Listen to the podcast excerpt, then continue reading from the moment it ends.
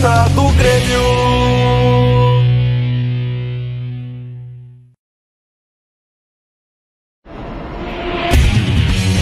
Papo Copeiro, o podcast da torcida do Grêmio, da torcida do Grêmio.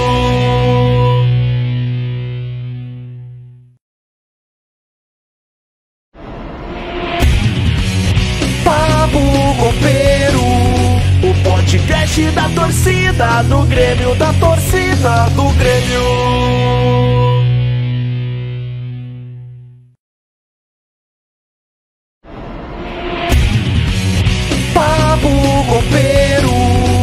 Podcast da torcida do Grêmio, da torcida do Grêmio.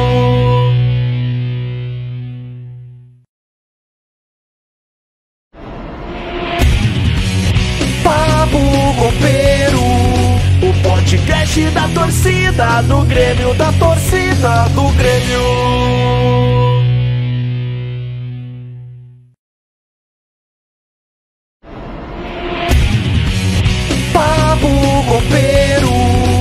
Podcast da torcida do Grêmio, da torcida do Grêmio.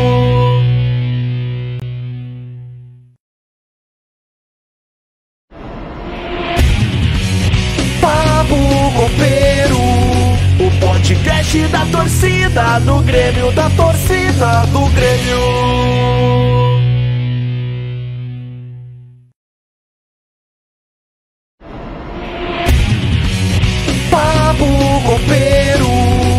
Podcast da torcida do Grêmio, da torcida do Grêmio.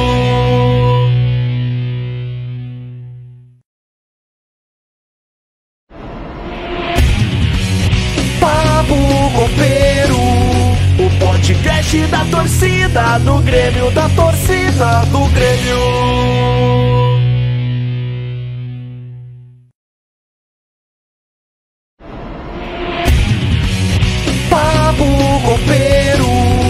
Podcast da torcida do Grêmio, da torcida do Grêmio.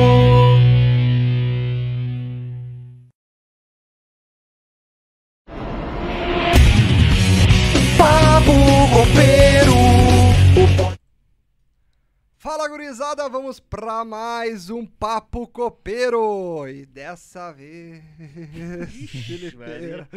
É, mas antes vamos falar dos nossos patrocinadores, antes que a gente se esqueça. Fala aí, Filipão, os nossos dois patrocinadores master aqui do podcast Papo Copeiro. Bom, então, primeiramente, vamos falar sobre os patrocinadores, que são o nosso querido Multiled Neon, né? Que fez esse lindo logo do Papo Copeiro na tag.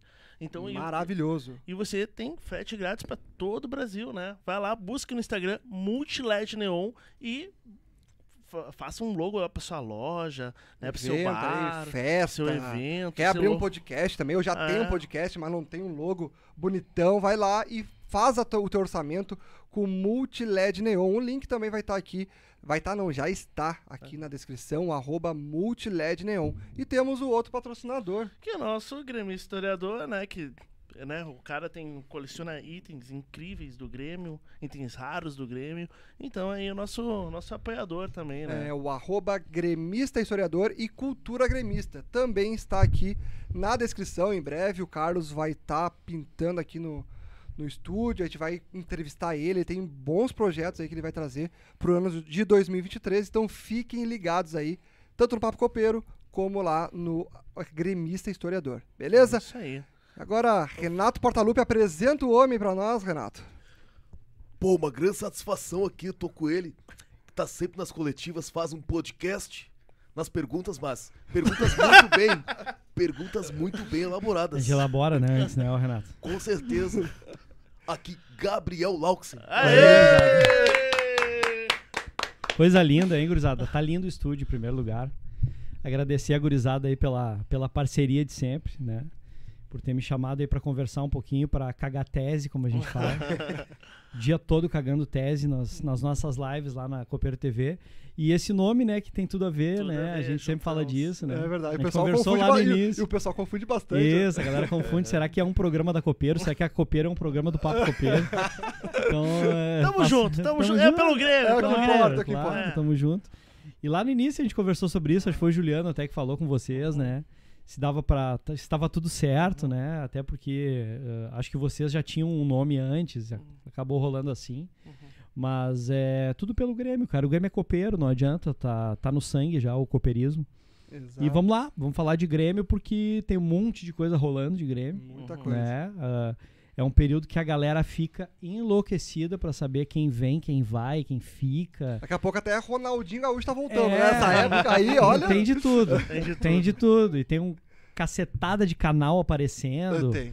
E os caras querem, todo mundo quer dar informação, todo mundo tem informação, então vamos lá, né? Não tem problema. Eu não sou um cara muito disso. Exatamente. Mas vamos, né? Gabriel, antes de mais nada, a gente quer, em nome do Papo Copeiro aqui, agradecer por ter cedido espaço lá pra nós, lá Pô, no início, certeza. porque a gente Tu não, tirou da minha garganta. É, eu tava é. assim, ó, pronto pra falar a isso gente aí. não tinha Hum. estúdio, eles abriram a porta, as portas pra nós Exatamente. aí, o Gabriel e o Juliano. E a gente conseguiu, cara, ah, colocar, tirar do papel, né, aqueles sonhos de Sim. co- colocar um podcast em estúdio e tudo mais. Então, a gente quer agradecer aí Muito por. Pô, cara, a gente fica Com feliz certeza. por vocês cada vez mais avançando no lance, porque fazer isso aqui não é barbada, não é pra todos, né? Ah, se pudesse ser pra todos, seria muito legal. A gente acha que tem espaço pra todo mundo. Mas não é todo mundo que pode parar de fazer o que tá fazendo pra simplesmente montar um lance desse tipo. A parafernália técnica que tem, a galera sabe a dificuldade que é, o cara tem que ser muito ligado pra deixar tudo redondinho, né? Pra deixar tudo funcionando. Ah, eu sempre fui o cara que fiz isso, né? Lá na Pachola e depois na Copeiro. E o que vocês precisarem, gurizada, pô, pelo amor de Deus, é, a consultoria é grátis. É recíproco também. Tá, né? o que precisarem, Com tamo certeza. junto sempre. Eu já cheguei aqui já em- Ah, mexendo. Já, e- já peguei dica com, com e o dando Gabriel dica pra gente aí. ouvir o PC. Já vamos saber pra próximo episódio. Claro, já já é, vamos dar isso, isso aí né? tudo é do dia a dia. A gente. Lá no início da Pachola, depois eu vou falar sobre isso.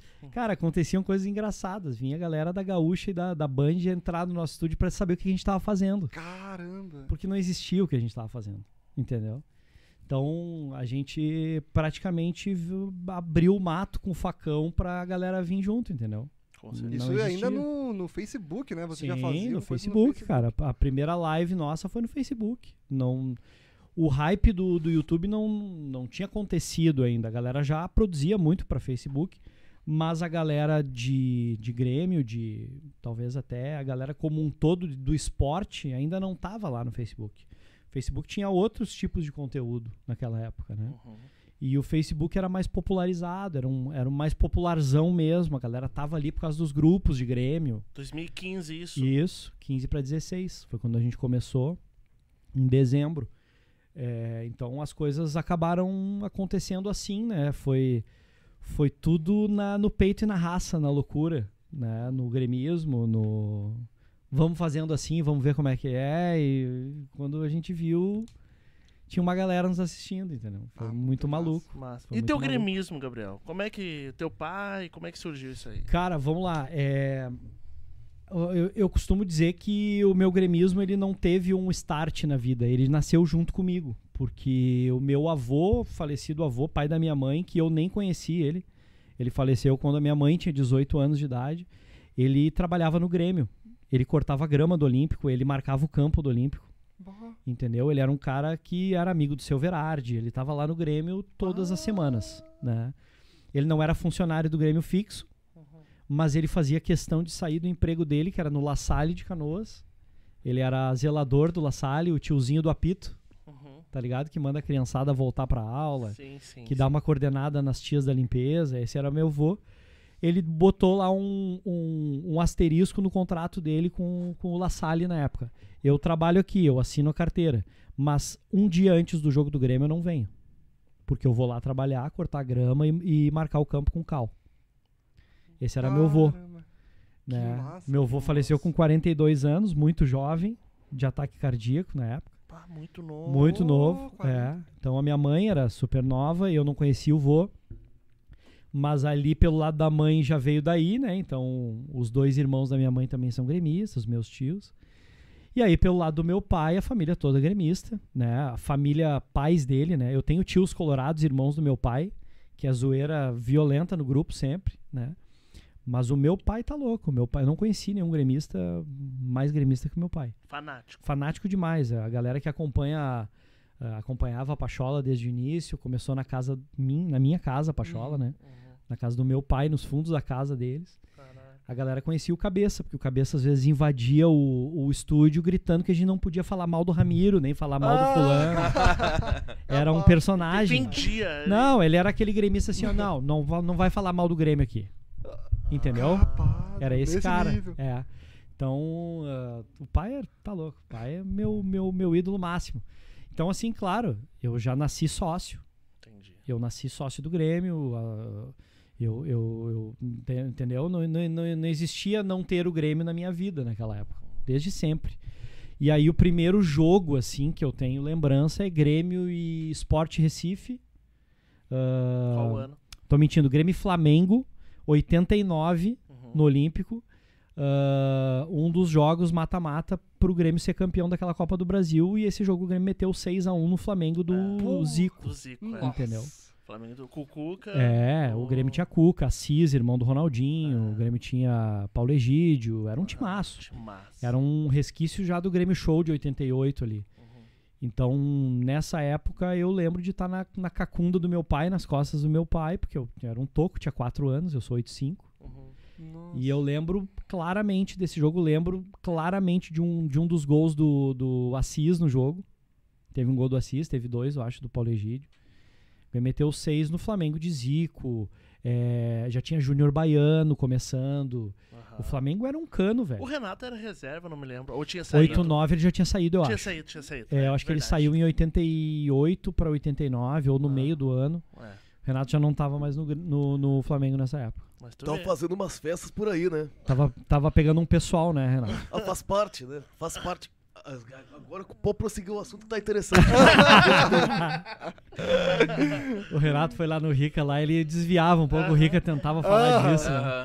É, o Rica acho que forçou demais nessa. Forçou, forçou. E aí foi isso, cara, foi isso, o lance, o lance com o Grêmio foi desde muito criança, né? E, e eu sempre quis ser jornalista. Era, eh, sempre dava lá nos meus testes vocacionais no colégio, sempre dava jornalismo É e música. mesmo? Eu sou músico até hoje. Comecei muito cedo a tocar, tive banda, tudo. E o jornalismo sempre foi a primeira ideia, né? Eu sempre quis ser jornalista. Mas acabou que a questão financeira pegou na época. E eu acabei fazendo administração, depois pós em marketing e fui para outras áreas. Fui bancário 10 anos e tudo mais. Tá, e a questão de tu manjar muito de técnica de áudio, de Por causa da vídeo? banda. Ah, Eu por acho que é por causa disso. fa- É, eu era um, um dos caras que tava sempre ali cuidando pra ver se estava bem, tava bem equalizado, como que ligava. Eu era guitarrista e vocalista em, um em alguns momentos. Teve banda que eu não era. A primeira banda, a banda mais importante que eu toquei, eu não era vocal. Mas eu gostava dessa parte. Então eu sempre fui aquele cara, como eu falei, tava brincando aqui com vocês no, no pré aqui, eu sou curioso. Uhum. Eu curto saber, tá, mas beleza. Tá, aquilo ali é uma mesa de som, mas como é que realmente funciona aquilo ali? Eu quero saber o detalhe. Quero entender por que, que tem aquele cacetada de botão. E eu ia mexendo, ia mexendo. E eu tinha os equipamentos, porque eu tinha banda. Então eu sempre fui o cara que tinha tudo. Tocava o que na banda? Tocava guitarra, guitarra e era a segunda voz. Lá na Perto Play, lá em 2005, tive DVD Tem gravado. voz esse homem, já viu cantar, hein? é bom, é Tem voz esse cantar. homem.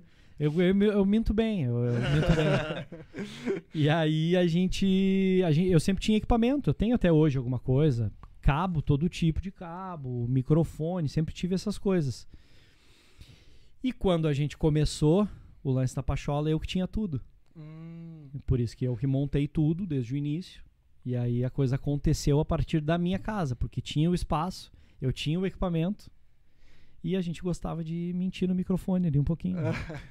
Tá, quando tu montou a Pachola, tu trabalhava como bancário na época? Cara, eu eu eu tava em 2015 para 16, ah, a, a Pachola começou em agosto ou setembro de 2015, entre o Juliano e o Mário.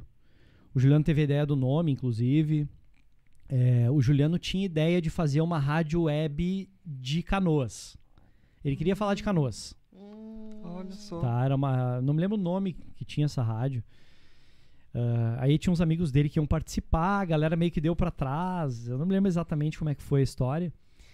Ah, e eles abandonaram. Você ser um, o Juliano queria ser um canoas mil grau. Isso aí, só que serinho. Ele queria falar de notícia, queria Sim. falar, queria botar um cara pra falar de Grêmio, queria botar um cara pra falar de, entendeu? Entendi. Ia, ia ser setorizado. E o logo um X. É. Tipo isso. tipo isso. E aí, cara, eu não sei por que car- cargas d'água não rolou isso. Acabou não rolando, acho que uma galera meio que desistiu, uma, uma galera que meio que, ah, vamos fazer, mas não vamos fazer, sabe? Uhum. Não estavam tão afim. E aí não rolou. Eu, eu acho que ele procurou o, o Mário pra falar sobre isso. Eles eram conhecidos, não eram tão próximos. E no fim das contas, eu não me lembro, vou mentir se eu disser exatamente quem dos dois criou a página no Facebook da Pachola pra falar de Grêmio só com coisinha postada ali, fotinho. E aí os dois começaram a produzir sobre isso. Eu sei que eu acho que foi o Juliano que criou, porque o nome o Juliano quem, Sim, quem idealizou, né? sim. Porque Pachola é aquele cara meio fanfarrão, meio. Meio, meio aquele cara que entra na tua casa, abre tua geladeira, Uhum. senta no teu o sofá, folgado, o folgado. folgado. assim. Sim. E aí o Grêmio tinha isso desde 95, ganhando na casa do adversário e tal. então a gente Ah, pensou por isso. saquei. O Grêmio é meio Hum, pachola, assim. Tá, daí montou com esse nome. E lá, um, um ou dois meses depois, o Mário lembrou de mim. Porque eu, eu, eu sou formado em ADM, eu tenho pós em marketing, mas depois eu fiz letras em inglês. Eu sempre gostei de escrever, de ler, curto muito, né? Então eu sou o cara que revisa os textos normalmente da Copeiro, revisava os da Pachola e tal. Então me, me chamaram para escrever uma vez por semana um blog na página, entendeu? De Facebook. Ah, caga uma tese por semana aí sobre Grêmio. E assim começou. E aí a gente, eu e o Mário, eram, a gente era muito parceiro de noite e tudo mais, a gente era amigo pessoal, eu e o Mário, de colégio, a gente estudou junto no La Salle. O Juliano também estudou por uma época, acabou trocando de escola. E a gente é do mesmo tempo, Sim. nós não temos a mesma idade exata, mas o Mário se formou comigo em 2001, por exemplo. Nós form- formamos juntos, apesar de eu ser mais novo que ele. E a gente estava muito junto naquela época, fazendo festa e tal, e aí o Mário lembrou de mim. E aí a gente, eu comecei a escrever, e aí um dia a gente tá os três juntos lá em casa, ah, num papo de mesa, assim, trovando fiado, tomando uma cerveja, comendo um, um churrasquinho que o Cabeça tava fazendo para nós, como sempre tava fazendo para nós. E aí veio essa ideia. Cara, tá, beleza, estamos escrevendo ali, mas e uma rádio, sabe? Porque o Juliano e eu, nós sempre fomos muito de rádio. A gente sempre foi muito de ouvir rádio. Eu ouço rádio desde sempre com meu pai. O Juliano também era um cara fissurado por ouvir a Gaúcha, ouvia a Band, ouvir já a Grenal e tal. Uhum. A gente queria estar o dia todo ouvindo uh, teses de Grêmio e tal. E aí a gente teve essa ideia de falar só de Grêmio. Uma vez por semana. Vamos fazer inicialmente uma vez por semana. Não me lembro que dia era. A gente acabou chamando o Fábio Fergutz, que trabalhou com a gente. Teve depois outras pessoas, mas o Fábio foi inicialmente um parceiro. E uma vez por semana a gente botava ao vivo só no streaming. Só num aplicativo que a galera tinha que baixar no celular, era só por áudio. Sim. E esse aplicativo custava, sei lá, 49 reais por mês e comportava 200 pessoas ao mesmo tempo, Nossa. né? E aí era o pacote básico. Lá no início do, do, do segundo mês, sei lá, duas, três semanas depois, tava travando o aplicativo, a gente não sabia por quê. Descobrimos que tinha mais de 200 pessoas ao vivo com a gente. Que massa, Ah, louco. tipo assim, entra, entra mais de 200, trava. Não. Porque não tinha. Era um, um pacote para até 200 ouvintes. Nossa. Existia isso, não sei se existe ainda. Aí a gente começou a olhar no painel ali, porque tinha um painelzinho no, no sistema pra tu descobrir, pô, realmente é isso. Ligamos pros caras, ó, quanto que é o liberado? E, ah, o liberado é 149, tá? Manda o 149. E aí a gente viu que tinha espaço pra gente ter um espaço nosso. Tá, aí, aí, Isso tudo na minha casa, nos fundos da minha casa, Pois com é. uma mesinha de som desse tamanhinho, com os microfones chiando, ruim pra cacete.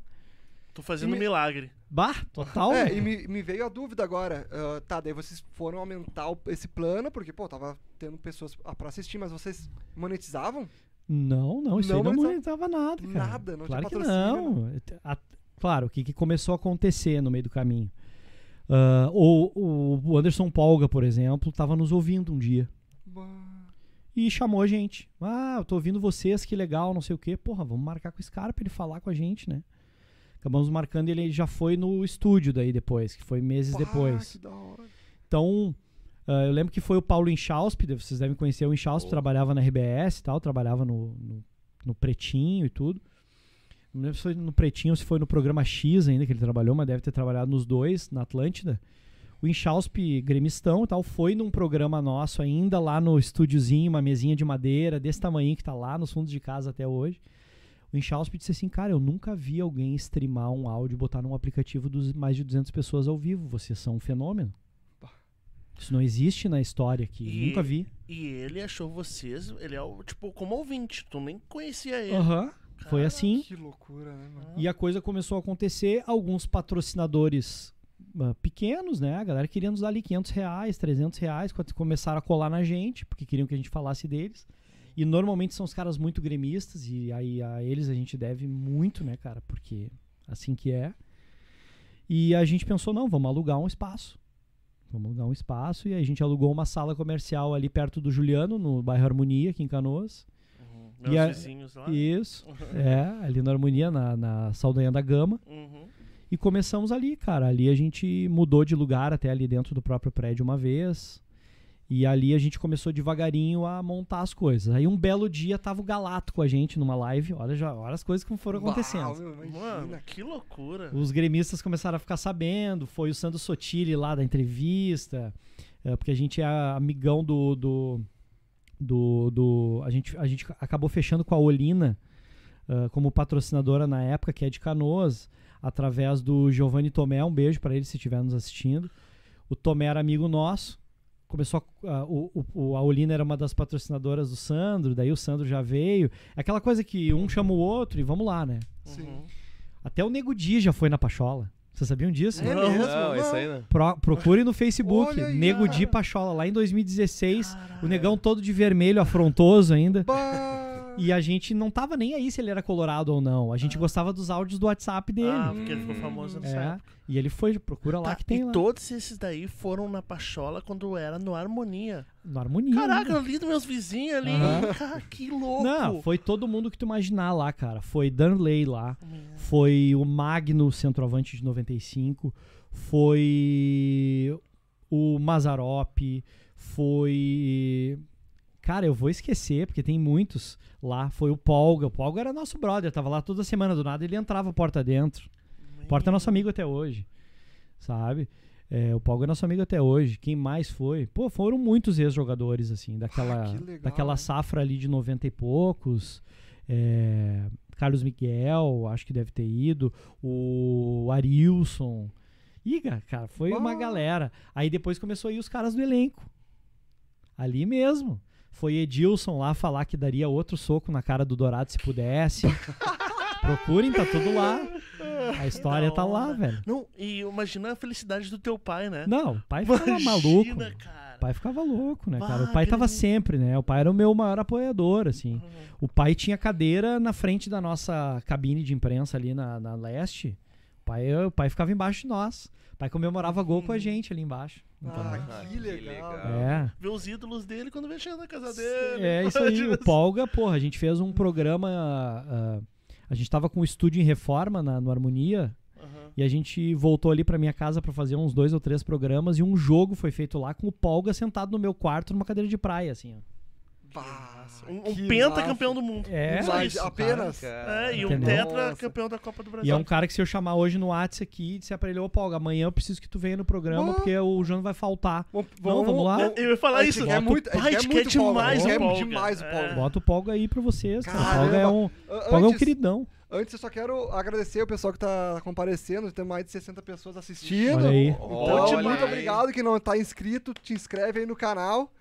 E pode continuar aí, ô Gabriel. O Juliano tá me ajudando, porque ele tá ao vivo aqui, ó, com o perfil da Paixão. O Patrício também foi. O Olha Patrício aí, chorou lá, cara, falando de, de Batalha dos Aflitos. O Luiz Mário foi lá. Ah, o perfil da Pachola tá aí, o Mário É, tá aí. aí depois, né, no, no, no, no- no segundo ah, estúdio que a gente teve ali no mesmo, no mesmo prédio, Foi o Maicon, foi o Bressan, foi. Cara, foram vários jogadores. Que vários lá- jogadores. Que legal, né, cara? Mano, demais, cara. Ah, Imagina, Rodrigo o Paulo- Mendes, Rodrigo Mendes fez a final da Copa do Brasil do estúdio com a gente. Bah, Do primeiro jogo, né? que Primeiro ma- jogo ele fez com a gente. O, Pa- o, o, o, o Polga fez a final Grêmio e Atlético Mineiro conosco dentro da, da cabine da arena e recusou, recusou inclusive convites da RBS pra ir, É pra ficar com a gente. Depois do jogo ele fez festa com a gente, comeu X no Zé aqui no Romani Rapaz. Olha que massa, mano. Não, tipo assim, foi- pensa numa noite incrível, porque bom, depois a gente vai chegar nisso, Sim, mas mas... foi o maior título que eu fiz do Grêmio. Pode me falar de Lanús, foi do caralho. Copa. Mas o mais legal foi a Copa do Brasil que nos tirou aquele peso da sorte. Sim, É, tá. esse aí foi com certeza pra todos nós. E outra que nós nós. comemoramos dentro da arena. Muda É, muito isso. Muda, Muda muito. Mas aquele início lá, cara, foi meteórico, assim, porque tava voltando pro, pro início do negócio, né? Quando o Galato tava na, na, na cabine, com a- no, no estúdio com a gente, ah, um botão apareceu no nosso Facebook de live. Era só para pessoas, assim, para, se não me engano, ah, perfis acima de 100 mil seguidores. E nós não tínhamos isso ainda. Nós devíamos ter uns 40, 50, nem sei quanto tinha apareceu live lá porque o Juliano mandou uma solicitação pra abrir live pra gente. Aí abriu, o Mário viu ali, clicou em live e começou a fazer uma live aleatória, assim, durante um programa, botando na cara do Galato o o celular e tudo mais. Tem até hoje Tá, lá, até procurem hoje. tá. Essa foi a primeira live. E aí eu comecei com as minhas punhetices de descobrir os equipamentos que dava pra eu meter o áudio pra dentro dessa live. Eu queria fazer, cara. Porque ninguém fazia. Aí eu lembrei de equipamentos que eu usava. O iRig, por exemplo, que é um, um bagulhinho desse tamanho assim, ó, que tu pluga um P10 nele e pluga na tua guitarra pra tu transformar o teu celular numa caixa de som. Ah, O que que isso faz? Manda o áudio de alguma coisa pra dentro do celular. Se aquilo manda o áudio pra dentro do celular, eu posso pegar a mesa de som e plugar nele. E aí eu plugava ele no nosso celular e fazia uma live com o celular paradinho ali, ó. nossa, tu meteu uma mesa de som no celular. Caramba. cara. Converteu todo o negócio. E isso foi o prime- as primeiras lives nossas. Todo o papo pachola que tinha todo dia era assim, era um celular. Aí não satisfeito eu pensei, não, nós temos que ter mais câmeras. Não pode ser só isso. Uhum. Aí eu trouxe o meu PC de casa. Aí o Gabriel começou a investir. O Gabriel Lauxen investindo na, na, na pachola. E, Trouxe o meu PC de casa, botei uma placa de vídeo forte. Gastei bastante numa placa de vídeo. E aí comprei na OLX quatro webcam Microsoft. Que um maluco tava vendendo, porque tava se desfazendo lá ah, de alguma coisa que ele tinha, algum estúdio. Ou tinha roubado de alguém, não sei. Foi barato, viu, jovem? Foi lá, Era dos guri, eu acho. acho que ele buscou no, no Shop Chão. Kentucky. É, foi estranho ali. E aí eu pluguei as- os quatro no, no, no- no PC e comecei a pesquisar o que, que se fazia streaming. Daí já tinha o XSplit na época, que usavam muito pra fazer game, Uhum. né? Que tu deve Era usar pago, o. XSplit Broadcaster. E já tinha o OBS, mas o OBS era muito fraco, era muito ruim. Aí eu Uhum. paguei o XSplit e comecei a mexer. Aí foi loucura, minha- madrugadas mexendo pra descobrir como fazia. E aí do nada, a, do nada a gente estoura o papo pachola com quatro câmeras. Uma na cara de cada um, assim, em cima Bah. da mesa. Eu lá na ponta comandando o programa. Eu que fazia o programa, eu que era o, o âncora. E assim a gente começou a, a mudar a história das lives de, de cara, gremista a- a- a- com camisa do Grêmio num, num- num vídeo, não, tinha, nenhum. Não tinha. E era vocês daí, era tu. Eu, o Mário, o Juliano, o Fábio Fergutz. Aí depois entrou o, o Samuel Dani, que era um. É um amigo nosso que é um maluco total, maluco beleza, mas gente boníssima. Um cara super inteligente. Ah, e na caminhada tiveram outras pessoas, assim. O, o Tomé fazia alguns programas com a gente, que tá com um, um podcast dele agora, junto com o Marcelo Mendes, que é um cara que tem escolinha de futebol de Grêmio aqui em Canoas. É, quem mais que teve? Bom, esses eram os. Basicamente eram esses cinco. Tanto que o primeiro jogo que a gente fez, ah, sem saber como que fazia isso, né? A gente começou a pesquisar para saber como a gente acessa a arena como ah, jornalista, como Imprensa. imprensa. A gente achava que tinha que pagar, a gente não tinha noção de como que era, né? E aí a galera da imprensa começou a nos dizer, não, meu, faz o seguinte, tem que fazer o curso de radialismo, tudo mais. Vai lá, faz o curso, tira a DRT, pega a carteirinha, vai lá, paga a tua SEG, né, anualmente, e aí tu tem a- acesso a tu escolher lá uma cabine, ou pedir pra eles uma cabine, e tu vai ter uma cabine fixa. Não vão pagar nada por isso. Só- você só tem que pagar a SEG para entrar no estádio. E aí a gente fez todo o processo. No meio do curso a gente já pegou uma SEG provisória, mesmo sem estar formado. E a gente fez Grêmio Flamengo em 2016 no Campeonato Brasileiro. Gol do Fred, zagueiro aquele, de Uhum. cabeça. Cruzamento do Luan no escanteio. E o maluco do, do Samuel Dani e o Fábio estavam atrás do gol, comemoraram o gol atrás do gol. Não podia comemorar, tá? Ah, de imprensa. Não pode, tem que ficar todo quietinho. Porra, a Uhum. gente, o que, que, o que, que o nosso público espera? É. Que a gente comemore. Sejam torcedores. É. Só que a gente não tinha, né, meu? Aham. A gente não sabia de nada. Aí tomamos um pênalti lá, ficamos um jogo fora, os caras nos chamaram, vocês são malucos, não podem fazer isso, porque a CBF quer nos... Porque tem uma rixa aqui no Rio Grande do Sul, pra quem não sabe, não é uma rixa, é uma questão é, jurídica. No Brasil todo, a CBF é quem cadastra a galera pra fazer os jogos. Aqui no Rio Grande do Sul é o único estado que, Que é a a SEG SEG. ganhou na justiça pra ela credenciar as pessoas. Pois é. Então ele- a galera da SEG tem que andar na linha bonitinho pra não fazer cagada, porque senão a CBF vem com a unha grande pra Hum. cima, né? E na CBF, se tu comemorar, tu pode? Não pode. Ah, não pode? Não, não É pode. É uma, é uma lei interna, né, cara, que tem que mudar porque.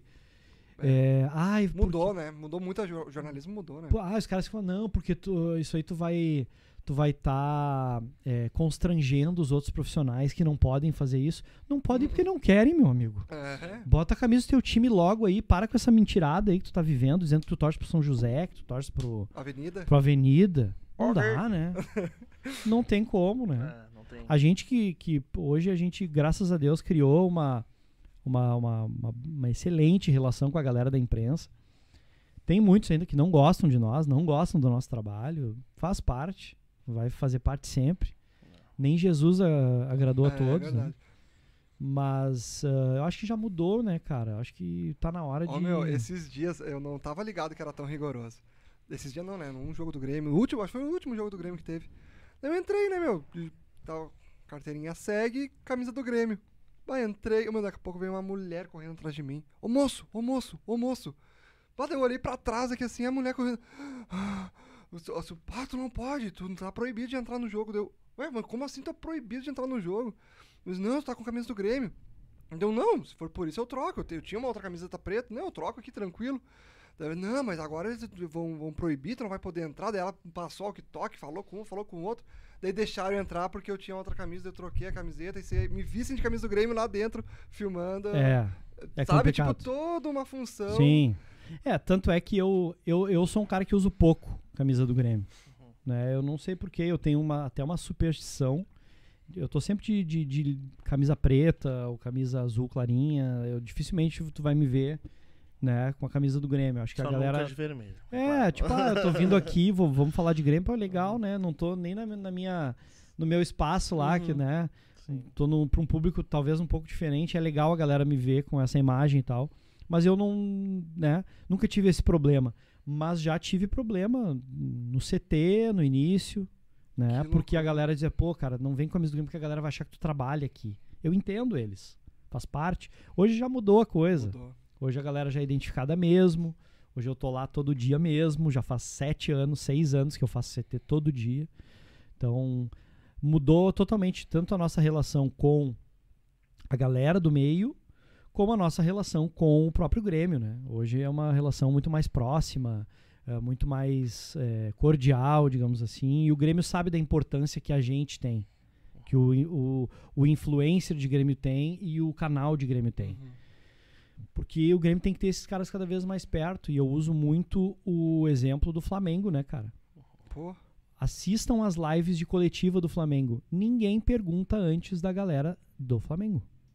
Sim. Quem pergunta primeiro é o a Fla, a Fla não sei das quantas, a TV, Flá paparazzo TV. lá. É só a galera Flamengo. É. Uhum. Então isso Isso é outra coisa que a gente tem como ideia conversar, até porque a gente tem uma relação próxima com, com o Guerra, de repente conversar com ele para isso mudar um pouco. Porque a galera de Grêmio tem que ser ouvida antes. É o Grêmio que decide isso? Claro, Hum. com certeza. O Grêmio é quem decide, a assessoria de imprensa do Grêmio é quem decide isso.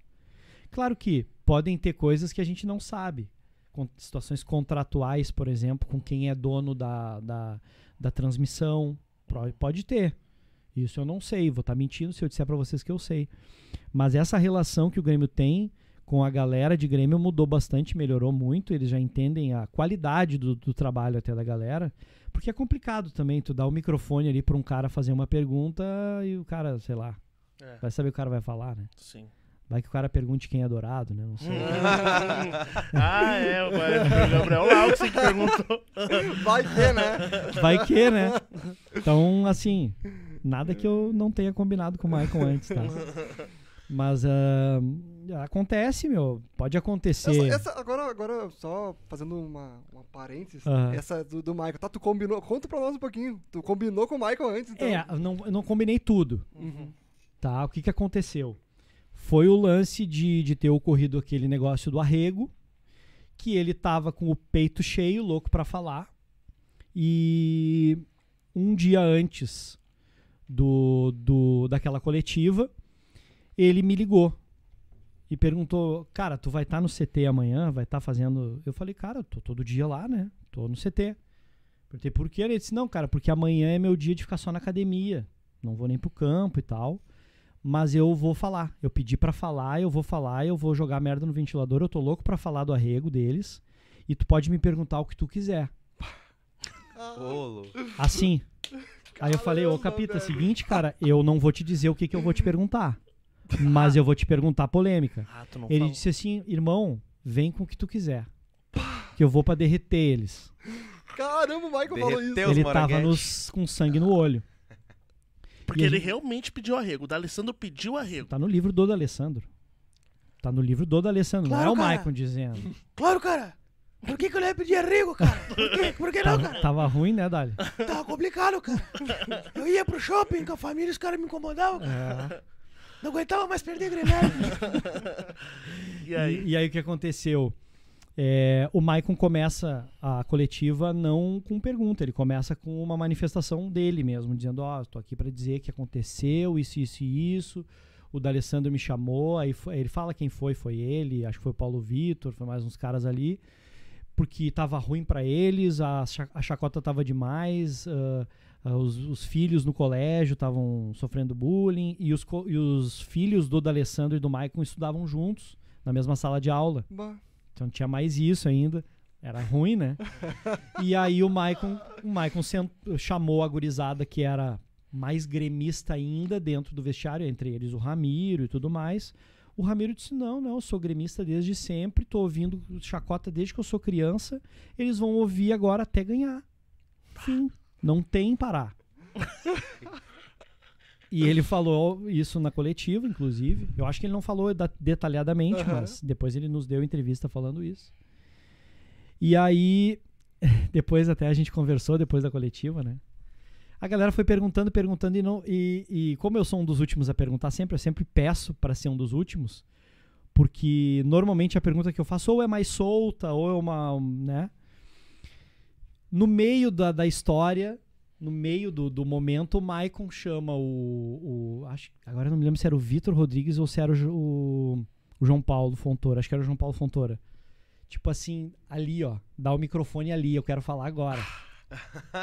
e o JP vem me dar o microfone eu falo, aí tu, tu, tu ouvir minha voz vai lembrar. Eu falo assim, Maicon, como é que tu recebe a corneta do Dourado? Ele falou, quem? Ele não deixou eu terminar. Ah, ele não deixou. Porque eu ia cagar minha tese de um minuto, né? Pode ter certeza disso. E tava o Guerra do lado dele. Ah. O Guerra era o diretor de futebol na época. Ou era o vice de futebol, não me lembro, acho que era o diretor de futebol.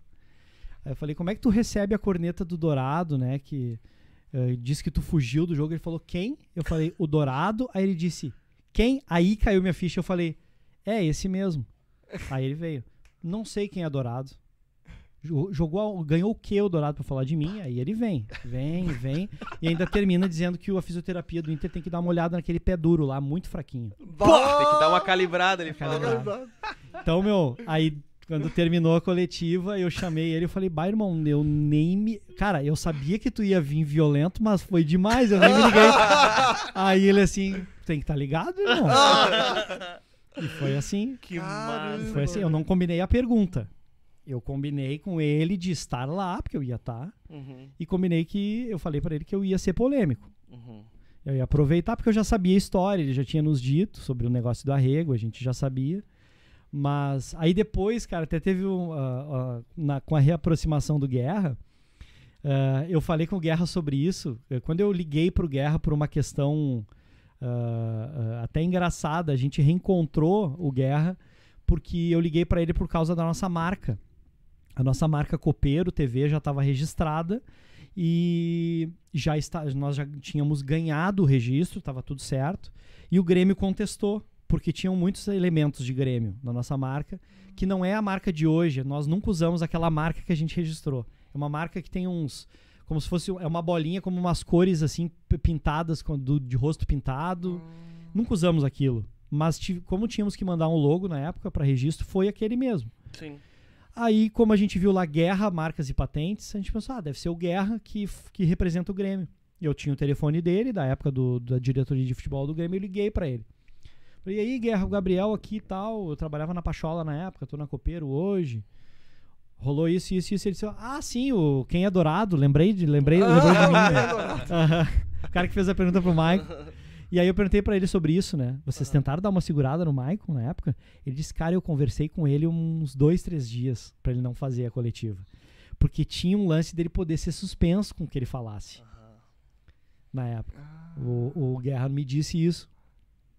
E, e aí eu, eu falei, falei com ele, mas não adiantou. Ele tava convicto, ele queria falar e ele disse: não, não. Calma que eu vou. Eu vou dar no meio deles, mas na, na elegância. Tanto que se tu olhar o vídeo, o Guerra, acho que é o Guerra e quem é mais que tá junto com ele? Acho que é o outro executivo de futebol, aquele, o. Antes do CR. Antes do. Eu- O é Herman? É Não, não, não, o exe- o executivo. Não, executivo. A galera vai lembrar aqui. É, tem que lembrar. A galera daqui a pouco fala aí. O- o- quando ele fala assim, quem? Aham. Os dois viram assim, ó. Chocados, já sabendo. Não é bah, o que agora saiu vem uma do, pedrada. do caso do Thiago Neves lá. É, Câmara. Klaus Câmara. Klaus Klaus Câmara. Câmara. Klaus Câmara. Klaus Tá aqui, Câmara. tá aqui. Não, é, ou não, não. O, o Juliano lembrou. Era o CEO que tava junto, era o André Zanota. Ah, as anotas. É, saiu as não era o Klaus Câmara. hoje, né? Enfim. Se vocês assistirem o vídeo, bota lá no YouTube. Uma galera cortou isso aí, virou. Explodiu isso aí. Sim, né? o, o Noteg fez uma paródia. quem é adorado, quem é adorado. Ficou mais- ô, meu, até hoje, cara. Quem, quem é dourado, É, dourado, não, tá isso toda hora aí não tem, né? Isso aí virou, virou meme total, né? Bom, depois disso, pobre do, do, do Guri, né? O Guri não jogou nunca mais futebol. Nunca né? mais, velho. O Guri deve estar no Eita. Pirquim da Matias ali jogando. Bah, o Michael Gorou. Agorou, cara. Acabou com a, com a carreira do louco, né? Simplesmente foi isso. Vamos agradecer o pessoal, já tá- passamos de 100 pessoas aí Ô, assistindo. olha aí. então, Valeu. Nada pelo como ter um fenômeno. Meu, e o pessoal tá, O tá, pergun- tá perguntando aqui. Que, como é que o cara falou aqui, meu? Tem um cara que disse o seguinte, deixa eu ver se eu, se eu Ai, acho. Ele disse o seguinte. Ok, ok. Cara, eu não tô achando que ele falou certinho. Cadê, cadê, cadê, cadê? Ele falou mais. Onde que tá? Ah, meu, tem muito comentário, mano. Que, Tem le- muito que comentário. legal, Brinco, cara, Podem comentar legal, bastante. Que legal. Podem comentar bastante. Inclusive no final a gente vai A gente pegar, a gente ler, vai dar a gente uma ler, lida a aí vai ler. nos melhores comentários. Mas um deles aí tinha. Aqui, ó. Ele falou. O Derlei Ledesma falou o seguinte, ó.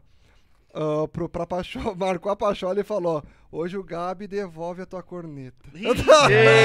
É que, a, é que a Pachola tá ao vivo aqui, deve ser o Mário. Ao vivo! Daí eu olhei e falei, tá, já vamos ir agora pra, pra parte, né, que ele tá falando aí da na Pachola, né, como foi a criação, aí como foi o início. E, pô, tava dando, dando tudo tão certo e eu acredito que a Pachola tava indo pra um momento, acho que foi no momento, assim, que mais tava no seu auge ali, quando daí, de repente, veio a pandemia e, pum, saiu o Gabriel Laux e saiu o Juliano Brito da Pachola. Sim. Como isso aconteceu, porque né, na última o Mário deu a versão, versão dele, dele, a versão é. dele e a gente quer dar agora o direito de resposta aí, a versão do Gabriel Sim. Cara, faz parte, né? Ah, como eu e o Juliano sempre fizemos, né? A gente sempre tentou ser o mais ah, polido possível quanto a esse assunto, porque é um assunto que muitas vezes interessa só a nós, né? É, às vezes são assuntos financeiros, às vezes são assuntos pessoais, que não foram tanto o caso, né? Nesse caso aí. Ah, eu vi que o Mário veio aqui, deu a, a versão dele. Eu vi que ele esqueceu algumas coisas de falar. Eu vi que alguma, algumas coisas ele talvez não quis falar. Ah, mas, cara, o que que acontece? Ah, eu sempre fui um cara mais low profile, como eu falei pra vocês aqui, né? Eu nunca tive interesse em crescer minhas redes, nem nada. Ah, e fui muito cobrado pelos dois o tempo todo por isso, né? Cara, tu tem que aparecer mais, mostrar mais tal. Isso sempre foi uma cobrança que eu tive, ah, tanto do Juliano quanto do Mário. Ah, e uma coisa que eu sempre falo, né, para todo mundo que me pergunta sobre o Mário. O Mário é um cara que trabalha muito bem em rede social, né? Se tem uma, uma, um elogio que eu posso fazer, é esse, né? É um cara que sempre trabalhou bem a rede, sempre foi o cara que agitou a rede social da Pachola. Ah, sempre foi um cara mais de internet, sempre pesquisou muito YouTube e tudo mais. Um cara que sempre consumiu muito YouTube. É, mas não era o cara que montava a parada, né? Quem montava a parada, no caso, era eu. O Juliano era o narrador, né? Ah, e o Mário deu a versão dele aqui sobre a nossa saída específica. E ele disse que ah, na- na- no pensamento dele já não dava mais para trabalhar comigo com o Juliano, que a gente era descompromissado, né? E tudo mais. Eu falo por mim, né? Não vou falar pelo Juliano. Ah, quando o Juliano voltar aqui de novo, o Juliano já veio, né? Foi o primeiro. Vai vir, vai vir, vai novo, agora Juliano vai vir. O Juliano foi o primeiro a participar, né, com vocês. É. Mas eu posso dizer o seguinte, eu me desgostei de trabalhar com o Mário em 2018 Sim. ou 19, mais ou menos por ali, por uma questão financeira. Porque eu fui o cara que apoiei a Pachola sem ah, pedir nada de volta em nenhum momento. A Pachola começou a nos remunerar, digamos assim, lá em 2019, 20, começou, a gente teve um, um fechamento muito importante que foi o do Banrisul, que está com eles lá até hoje, e talvez vá ficar para sempre, porque quando o, o, o, o Banri fecha com algum parceiro, gaúcho, pequeno, ele normalmente fomenta esse cara, ele ajuda.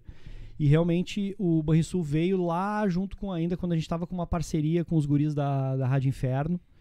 Era dividido o valor. Depois a Inferno acabou. A gente acab- acabou dividindo o Intia Grenal, que era uma parceria que a gente tinha. Eles ficaram com a parte deles, nós da, da Pachola ficamos com a nossa parte. Só que lá no início, lá na harmonia ainda, eu já pagava aluguel da Pachola, entendeu? Eu que botava grana. Eu, eu não sei quanto eu botei, nunca calculei. Mas bota aí alguma coisa entre 30 e 60 mil reais, tá? Incluindo aí equipamentos, Tudo. O coisas. equipamento sempre foi meu, a casa era na minha casa inicialmente. É, Sendo eu... que tu ficou três anos sem receber. É isso. Nada, nada. nada. Eu, eu, graças a Deus, eu tinha uma condição financeira interessante por ter saído de bons empregos, por ter sempre cuidado da minha vida financeira. É, então eu tinha uma grana reservada e acabei conseguindo ajudar, né? E sempre ajudei isso com muito gosto e com muito amor, porque a Pachola era nosso filho, né? A Pachola era um, como o Papo Copeiro é um filho de vocês. Vocês vão sempre ficar chateados, né? Se alguma coisa acontecer com o filho de vocês. E diferentemente do que. Mas aí é minha visão, né? Diferentemente do que o Mário falou, que, que ele saiu da Pachola. ah, ele, ah, ele queria que a gente saísse da Pachola porque não conseguia trabalhar com a gente por questões é, ah, que ele falou aqui de atraso de programa e tudo mais. Muito antes disso, eu já queria sair da Pachola de vergonha dele. Porque os posts eram ridículos, as merdas que eram feitas eram gigantescas, quem tinha que abraçar o problema era eu e Juliano Brito.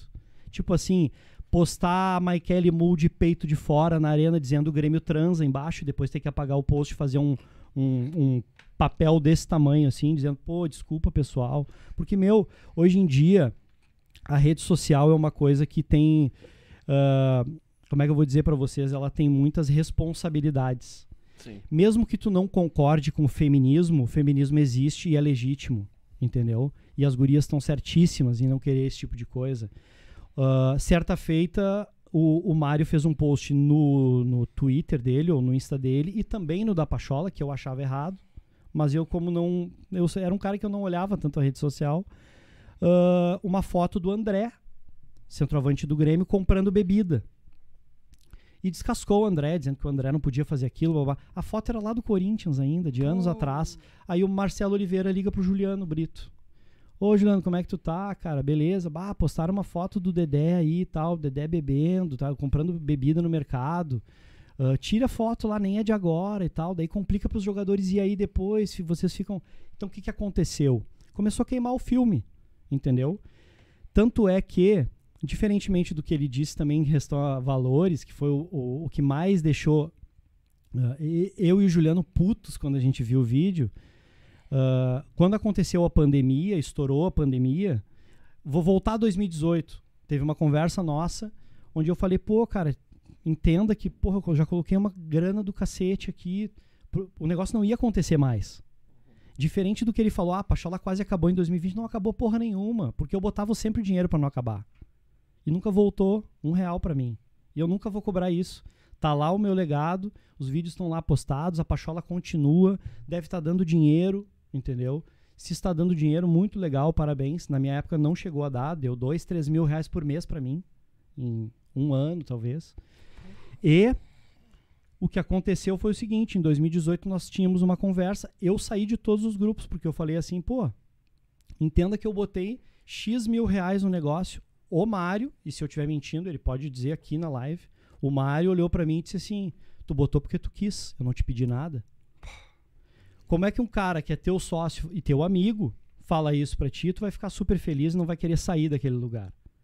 Tanto é que eu saí da Pachola de graça por zero reais. Eu e Juliano não vendemos a nossa parte. Eu e Juliano saímos da Pachola sem nenhum real e não queremos nenhum real da Pachola. A gente quer distância desse nome. Porque a gente ficou com vergonha de ser da Pachola. Entendeu? Por causa das atitudes que aconteciam. Ah, o meu trabalho era mais ou menos? Tá, pode ser. Aí é uma avaliação que as pessoas podem fazer. Eu me atrasava para algumas lives, me atrasei para inúmeras. Cuidei da minha avó há dois anos no hospital. Entendeu? É normal. Entendeu? Assim como é normal quando eu estava trabalhando, ele estava na torcida. Entendeu? Eu tenho que entender. Tinham horários que ele estava fazendo posts e eu não estava. Eu estava trabalhando com outro negócio que eu tenho. Eu tenho uma loja de Xiaomi, viu, rapaziada? Quem quiser comprar Xiaomi, me chama. Eu já fazia isso na época, no final, ali, antes de sair. Então o cara vai assumindo responsabilidades para, já que a Pachola não tá me remunerando como deveria, eu preciso, eu tenho, eu preciso fazer dinheiro, irmão. Preciso viver. Entendeu? E eu sempre fui o cara que, em algum momento, virei um investidor da Pachola, que eu entrava com o rabo e a Pachola entrava com a piroca. Desculpa palavrão aí, rapaziada. Bota o pi depois aí. Entendeu? Então, assim, o nível de interesse que o cara vai tendo pelo negócio vai diminuindo. E aí, quando o cara me falou isso, tu botou porque tu quis. Entendeu? Sendo que muitas vezes eu ajudei o cara a viajar. Ajudei não. Eu não emprestei nada, eu dei o dinheiro pro Mário viajar, por exemplo, para fazer o jogo Grêmio Atlético Mineiro, afinal. Eu que dei o dinheiro para ele. Pode ir, vai lá, vai nos representar. Aí o ônibus foi assaltado, ele foi de avião depois e ficou devendo para as pessoas que, que, que pagaram o avião para ele. E as pessoas vinham falar, para comentar dentro da live. Paguem o catimbeiro. Ficamos dois anos. Tô- vou falar tudo hoje aqui. É, fala. Ficamos dois anos de cara com o catimbeiro porque compramos pelo Mário. Uma história. Hoje somos amigos do catimbeiro e sabemos a história. Entendeu? Então, eu e o Juliano Brito, eu falo por mim. Mais por mim. O Juliano, se quiser vir aqui falar, eu saí de vergonha da Pachola. Saí de vergonha, porque. Não, eh, e não só ah, tenho certeza que fiz o certo, porque quando eu saí, as pessoas vieram me dizer: Cara, agora eu vou voltar a te acompanhar. Porque antes não dava mais. Então, assim, ele veio aqui e disse que estava engasgado com algumas coisas. E, irmão, desculpa, tu não sabe o que é estar engasgado com algumas coisas. O lance do, do, do, do, do Banrisul que eu tava falando, o Banrisul simplesmente, quando estourou a pandemia, o Banrisul disse, ó, gurizada, nós vamos parar de pagá-los. O Banrisul não continuou pagando, como ele falou aqui. O Banrisul parou de pagar, não cancelou o contrato, ele só segurou dizendo, ó, vamos ver o que, que vai acontecer primeiro. Nós tínhamos aluguel, três funcionários ou quatro. Na época, o passarinho era um, tinha mais os guris que o Mário, o Mário contratou, o Guilherme Correia, mais os guris ali, que o Mário buscou na época. Talvez eu nem concordasse, mas buscou, aconteceu. E o que aconteceu é que 10 patrocinadores, 15, pa- não sei quantos, cancelaram também. A gente só tinha uma base de dinheiro que era o Banri para nos ajudar a viver, a sobreviver com, com, com, digamos assim, com, com a coisa toda. Eles pararam de pagar durante três meses, a gente não recebeu. E a minha visão e a do Juliano era o seguinte: fique em casa mesmo. Porque vai dar merda grande. e Deu merda grande, né? Eu perdi meu pai. Meu pai morreu de Covid, rapaziada. Em 2021, depois ainda, na segunda onda. Entendeu? Então a gente tinha um medo gigante de ir pra lá. A gente nunca se negou a trabalhar, como ele falou. A gente queria trabalhar de casa. Vamos fazer as lives de casa, o passarinho e eu montamos as lives via eh, chamada de vídeo. StreamYard ou era Ele falou que era Zoom. Zoom, alguma coisa desse tipo. Começamos a trabalhar por ali. Entendeu? Fizemos até jogo, aquele jogo do Grêmio e Inter lá em Caxias, gol do Jean-Pierre de falta, a gente fez assim. Entendeu? A gente ainda tava na, na Pachola. Então, ah, o, o, o- digamos assim, a relação que já tava uma merda piorou com a pandemia porque tinha ideias diferentes. Tinham ideias totalmente diferentes. A ideia de ir a todo pano para um estúdio, não, porque eu vou sozinho, ele queria ir sozinho. Tá, meu, vai sozinho, acabou indo sozinho uns dias, mas depois ele viu que não ia dar mais. A gente tinha que entregar o estúdio. O estúdio tinha um custo. Pô, era uma sala alugada de 1.800 reais por mês, se não me engano. Inclusive, o que, que aconteceu quando a gente entregou a sala? Eu tive que pagar os, os, os aluguéis atrasados, com as cadeiras que eu comprei, com as mesas que eu comprei. Então, assim, eu não quero dinheiro de ninguém. A única coisa que eu quis, e quando terminou a nossa sociedade, foi o seguinte: o Banrisul voltou a pagar. Voltou a pagar retroativo lá daqueles meses, é um mínimo. Divide aqui entre nós três para nós sairmos. Foi o único dinheiro que nós pegamos. Entendeu? Eu não vendi minha parte e o Juliano não vendeu a parte dele. Tu acha justo? Vocês acham justos? Ó, vocês vão dividir aí agora o papo, o, o papo copeiro e o Noteg vai ficar. Tá? Vocês não querem aí 10 mil, 20 mil, não sei quanto que vocês investiram, qual, foi o trabalho de vocês? Não, nós tivemos uma, ah, ah, acima de tudo, isso aqui eu posso dizer tranquilo, hombridade. A gente teve hombridade. A gente disse, ó, sentamos, eu e o Juliano conversamos, e aí combinamos assim, ó, eu, eu falei pro Juliano, eu vou sair. Foi o que eu falei pro Juliano. Em, outro, em, em algum momento na conversa, o Juliano disse, tá, meu, eu também tô de saco cheio e vou sair também. Eu falei, eu não quero nada. Partiu de mim, o Juliano sabe disso. Eu falei, eu não quero nenhum real. Ah, até porque teve uma discussão do Mário com o Juliano um ou dois dias antes, que o Mário foi na casa do Juliano dizer que queria comprar a nossa parte, blá blá blá. Ah, do dinheiro dele não ia ter. Ia ser do, do- de um outro sócio que tá lá hoje, que é um querido, um cara gente boa, ah, um cara que ajuda muito a Pachola e, e- e é um cara muito gente boa. O que aconteceu foi isso. A gente saiu muito tranquilo, com a consciência limpa, tranquila, e que a gente talvez nem trabalharia mais com o Grêmio. Né? A gente saiu, acho que foi em junho, mar, mar, abril, não me lembro o mês. E aí ele até questionou aqui, pô, como é que foi tão rápido assim para montar? Demorou três meses, né? A gente montou tudo em um mês, né? A Copeiro TV. A gente sai da Pachola e eu e o Juliano, eu lembro que a gente senta e assiste a final do Gauchão, se não me engano. Da, do galchão do Grenal, da, da pandemia. Isso, que teve. Em Caxias. E é, também, também, o que teve o gol do cavalo cansado de Ah, tá, cabeça. tá, Lembra tá. do Michael? Uhum. Lembro, lembro. Tá, tá, esse aí tá. foi na, na arena. Isso, a gente assiste esse jogo assim, ó, aliviado, sabe? Sabe Aham. quando tu tira um, um saco de cimento das costas? Uhum. A gente assistiu esse jogo assim, ah, sem pensar em nada, sem pensar em montar nada, assistindo o jogo e curtindo e tal. Ah, tomando uma cerveja e vendo o Grêmio como nunca mais, né? Cinco anos de loucura, de. Né? Todo jogo só, Pauleira. só trabalhando. Ah, outra coisa que o Mário falou aqui, que a gente entrou atrasado no jogo Grêmio Flamengo lá do 5 a 0 Uhum. porque o fulano, ele até nem me citou, pô, Mário, cita meu nome, irmão. Fala eu, que fala o Gabriel. O Gabriel esqueceu um negócio, não esqueci nada, queimou um equipamento nosso lá e graças a Deus A Grêmio TV nos ajudou, nos emprestou uma mesa de som, queimou na época lá, porque era 220, eu liguei 110, perguntei, os caras, não, não, é 110, toca. E, cara, coisas que acontecem, né, no dia a dia. Ah, só quem, quem tá lá, né, pra fazer a parada acontecer, sabe, tu tá aí com teus equipamentos. Ah, mas, ah, cara, é aquilo que eu falei, talvez ele tenha esquecido algumas coisas. Talvez ele tenha não quisto dizer. Então, existe omissão, existe mentira. Mentira, até eu acho que não teve tanto. Acho que foi mais confusão da cabeça dele. Vamos colocar assim, pra não ficar né, Hum. pior. Ah, falta de profissionalismo, acho muito ruim falar isso. Talvez ele tenha esquecido que um patrocinador pagou o voo dele pra ver Grêmio e Botafogo também na Libertadores. Ele perdeu o voo, dormiu e não foi. Coisas que acontecem, né, cara, do dia a dia do trabalho, Sim. né? Mas aconteceu, entendeu?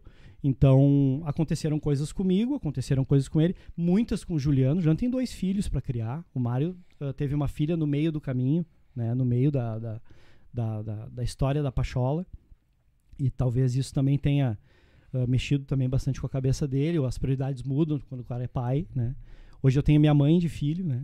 Meu pai morreu e eu cuido da minha mãe sozinho, cuido da minha casa sozinho, pago tudo sozinho. Mudou toda a minha vida também. Em 2021 pra cá, minha vida deu um 360, um 360, não, 180, 360, tu volta pro mesmo Volta lugar. pro mesmo lugar. Deu um 180. Eu era um cara que, pô, vivia a vida que todo mundo quer. Os pais estão de boa, eu morava com eles ainda, né? E a, a minha grana era pra viver uma vida boa, tranquilo. De repente, em 21, meu pai com 64 anos morre de Covid. Um cara mais ativo que eu. Treinava todo dia, caminhava todo dia. E aí a responsa veio forte, né? Veio forte. Ah, uma, uma mãe doente que precisa de cuidadora. É bem difícil, meu. A galera só vê o, o glamour do, do. Instagram, a galera não vê o corre. Sim. Eu é acho que eu vou fazer um Instagram diferente. Eu vou fazer um Instagram só com os problemas. Só com os problemas. acho que vai dar bom. Vai né? dar bom. Só com os pepinos. Minha mãe me gosta. chamando três da manhã, não deixando eu dormir. E Então- os boletos também, daí.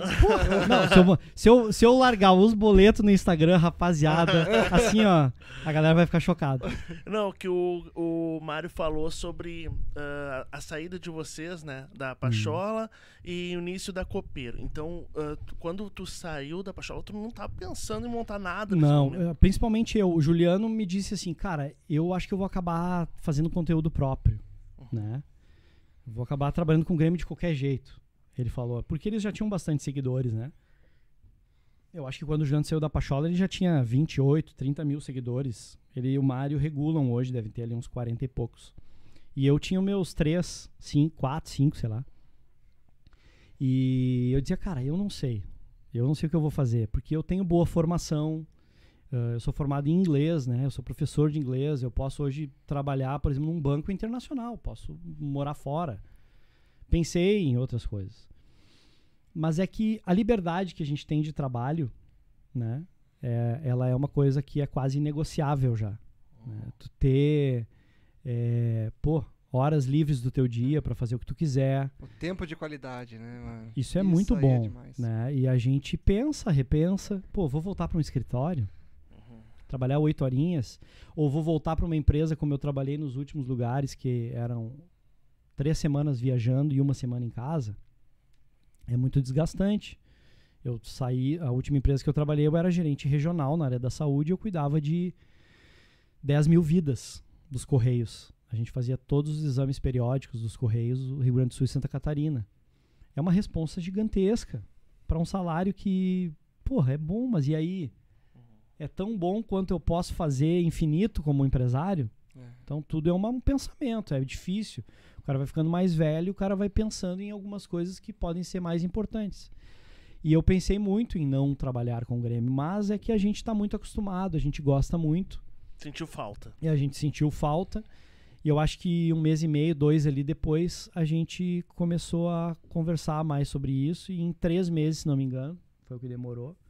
Em setembro, é, acho que foi dia 15 de setembro, dia do aniversário do Grêmio, a gente ah, estourou a, a, a Copeiro com uma equipe bem legal na época, né? Uma galera já saiu, né? Acabaram ficando outras pessoas. Uh, veio inclusive lá da Pachola veio o Dyson, que é o nosso crânio, né? O nosso o nosso sabe tudo de Grêmio, o- a enciclopédia, o Google humano. Esse cara é uma Esse cara, é, loucura, zo- mano. esse cara tu é. tem que trazer ele aqui, meu. trazer. Sim, A não, galera vamos tem trazer. que conhecer essa cabeça aí pensante. Então, é, foi isso. A gente acabou montando um lance e montamos um lance exatamente do jeito que a gente queria. Que eram as coisas que, no fundo, no fundo, faziam a diferença ah, do que a gente queria pra Pachola, que o Mário não queria. O Mário era um cara mais. é, é, como é que eu vou te dizer? Mais da, da rede social, mais o, mais o influencer de Grêmio. Eu vejo ele assim. Hoje ele não é mais tanto porque ele não aparece tanto, parece. Eu não vejo muitas coisas da Pachola. Mas o que me dizem é que ele agora que ele tá voltando com a saída do pássaro e tudo mais. Inclusive, um beijo pro Passarinho, que é o melhor produtor do mundo. Ninguém trabalha mais que esse cara. Ninguém. Se a Pachola existiu, foi por causa do Passarinho, depois de nós termos montado, tá? O Passarinho é o cara que tu pede 10 coisas pra ele, ele vem com 25 e ainda as 10 que tu pediu ele faz melhor do que tu pediu. Esse cara aí não tem. Eu sou fã dele incondicional, ele tá lá no Farid agora e eu desejo todo o sucesso do mundo pra ele e, e para todas as pessoas que passaram pela Pachola, inclusive pro Mário, que é um cara que de coração, meu, cara, não tenho o que falar dele, né? Tivemos diferenças e tudo mais, mas me ligou quando meu pai faleceu, né? Uma das pessoas que era muito próxima de mim. Vocês eram amigos, né? Amigos pessoais, a gente fazia festa junto, noite juntos, de 2013, 14, eu acho em diante, fizemos muita festa junto.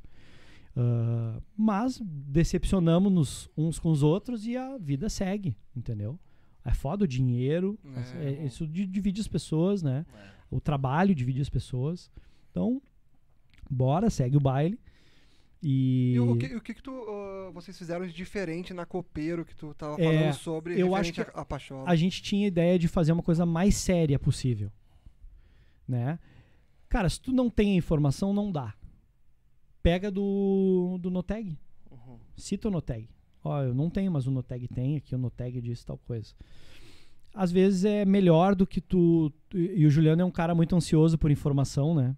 E essa sempre foi a nossa conversa. Ó, Juliano, segura a tua onda, porque às vezes a fonte vem pra te ajudar e às vezes a fonte vem pra te fuder, entendeu? Hum. Cuidado. Uhum. Tem muito empresário que vem em ti e diz, ô jovem, pá, o meu, meu jogador vai jogar no Grêmio, aí, eu acho. Estamos negociando. E nem tá porra nenhuma, ele quer botar o jogador dele no Grêmio. É. Tem que cuidar, É verdade. entendeu? Tem muito isso. Eu tô aprendendo com isso aí, porque Uhum. tem uns, tem uns, caras que aparecem aí. Tem Nossa. muita coisa. Tem. Ah, barrigada, todo mundo vai dar barrigada. O negócio é tu dirimir o problema, diminuir a chance disso acontecer. E a minha ideia pro Juliano sempre foi o seguinte: nós, se- nós temos que ser uma Sport TV de Grêmio. Hum. Tem que ser. eh, Como é que eu vou te dizer? Jornalismo, Hum. classudo, Uhum. entendeu? Correto. for certa. Eu posso dar um pau no jogador? Posso. Mas eu não posso chamar ele de podre, Uhum. de ferida, Falar da de horroroso. família, não, eu tenho que dizer, olha só, eu acho que o, o Tassiano é bom jogador e tal, um jogador interessante, mas ele não serve pra jogar no Grêmio. Uhum. É diferente de eu dizer, pô, o Tassiano é um horroroso, é um lixo, não dá, não tem como. É diferente. É esse tipo de postura que a gente não queria mais. E que às vezes acontecia. Entendeu? Então eu falei pro Juliano assim, ó, eu topo um negócio novo. Só que tem que ser nesse padrão aqui. Trabalhar com a melhor imagem possível, o melhor áudio possível, entendeu? Com os melhores profissionais possíveis. Se não for pra trazer o pica, a gente faz sozinho, irmão. Não for pra levar o bom, ficamos só nós. Faz só nós. A gente não deixou de fazer um jogo na vida em sete anos. Entendeu? Não vai ser agora que nós vamos deixar. Então, a gente sempre teve essa ideia. E outra coisa, ah, ser um pouco mais ah, democrático com a galera. Eu não vou ler só o superchat. Eu vou ler todos os comentários, se possível. Alguns vão passar. Porque, meu, é uma muita galera. gente. A gente, graças a Deus, tem um número de seguidores muito abaixo da quantidade de pessoas que a gente tem de verdade na nossa live. A gente tem 25 mil seguidores, mas a gente bota 400 bonecos numa segunda-feira ao bem vivo. engajado, bem engajado. bem engajado, Ah, gente Tá com- entendendo? Sim. Dia de jogo, a gente bota 20, 30 mil views. Entendeu? Muita coisa, então, a galera, a galera olha pro número e pensa, porra, esse canal com 25 mil seguidores, por que isso? Claro, eh, o número de seguidores, ele é relativo às vezes, né? tu pode ter tido um hype em algum momento, a galera entrou pra ver certa coisa e agora o conteúdo que tu faz já não é mais o que a galera quer ver. Então a galera deixa de ver o teu, teu canal e passa a ver o outro. E nós, graças a Deus, a gente cresceu perene. Em dois anos e pouquinho de trabalho, a gente cresceu com uma galera que tá ali pra nos ver. Uma galera que nos cobra porque não tem live mais todo dia, porque agora a gente tá num período de contratação. O Juliano acaba trabalhando muito mais vídeo gravado, né? A gente tá fazendo um monte de alterações no estúdio, a gente tá com três estúdios no mesmo espaço. A gente tá alugando espaço, assim como vocês foram parceiros lá. A gente tem espaços alugados. Então, tem um monte de coisas acontecendo na Copeiro, mas a Copeiro, pelo menos, é hoje uma coisa com a nossa cara. Coisas que a gente sempre quis fazer, no formato que a gente sempre quis fazer, com a qualidade que a gente sempre quis fazer. É, né? e o lance de seriedade que tu diz, então o pessoal não pode esperar nada de entretenimento no, É, na, na Nesse Copeiro. momento, não. Se tiver que ter, não vamos ser nós que vamos fazer, porque a gente Ah, acredita sim. que eu, eu e o Juliano não temos a qualidade, a capacidade para fazer isso. Uhum. Tá, já fizemos sketch até na Pachola, se Eu, procurar eu lá. ia perguntar, porque, cara, eu ia, Exatamente. per- eu ia perguntar agora sobre Exatamente. isso. Boa. Cara, não sei como é que eu achei isso, Sim. mas esses dias eu tava olhando, apareceu pra mim ali um Signos vídeo. Signos. signos gremi- Cara, primeiro, muito cara, muito bom. Uhum. Muito bom mesmo. Tipo, Sim. eu olhei assim, caramba, mano. Eu não tinha visto um conteúdo assim ainda da Sim. Pachola, tá, tá ligado? Tipo, um negócio pá, com, com roteiro, roteiro Roteirinho, com assim. Edição. Uma, ca- porque eu, cara, eu, Câmera eu, top. eu noto muito questão de edição, produção. Eu falei pra Qualidade. ele, meu, isso aqui não foi qualquer pessoa que fez, Sim, mano. sim. Porque, tá ligado? Tipo, algo, eles. Não sei, eu queria saber quem foi que fez, quem foi que teve a ideia, Foi quem um foi que estúdio. produziu. Porque foi- foi muito bem feito. É, foi no estúdio ali em Porto Alegre.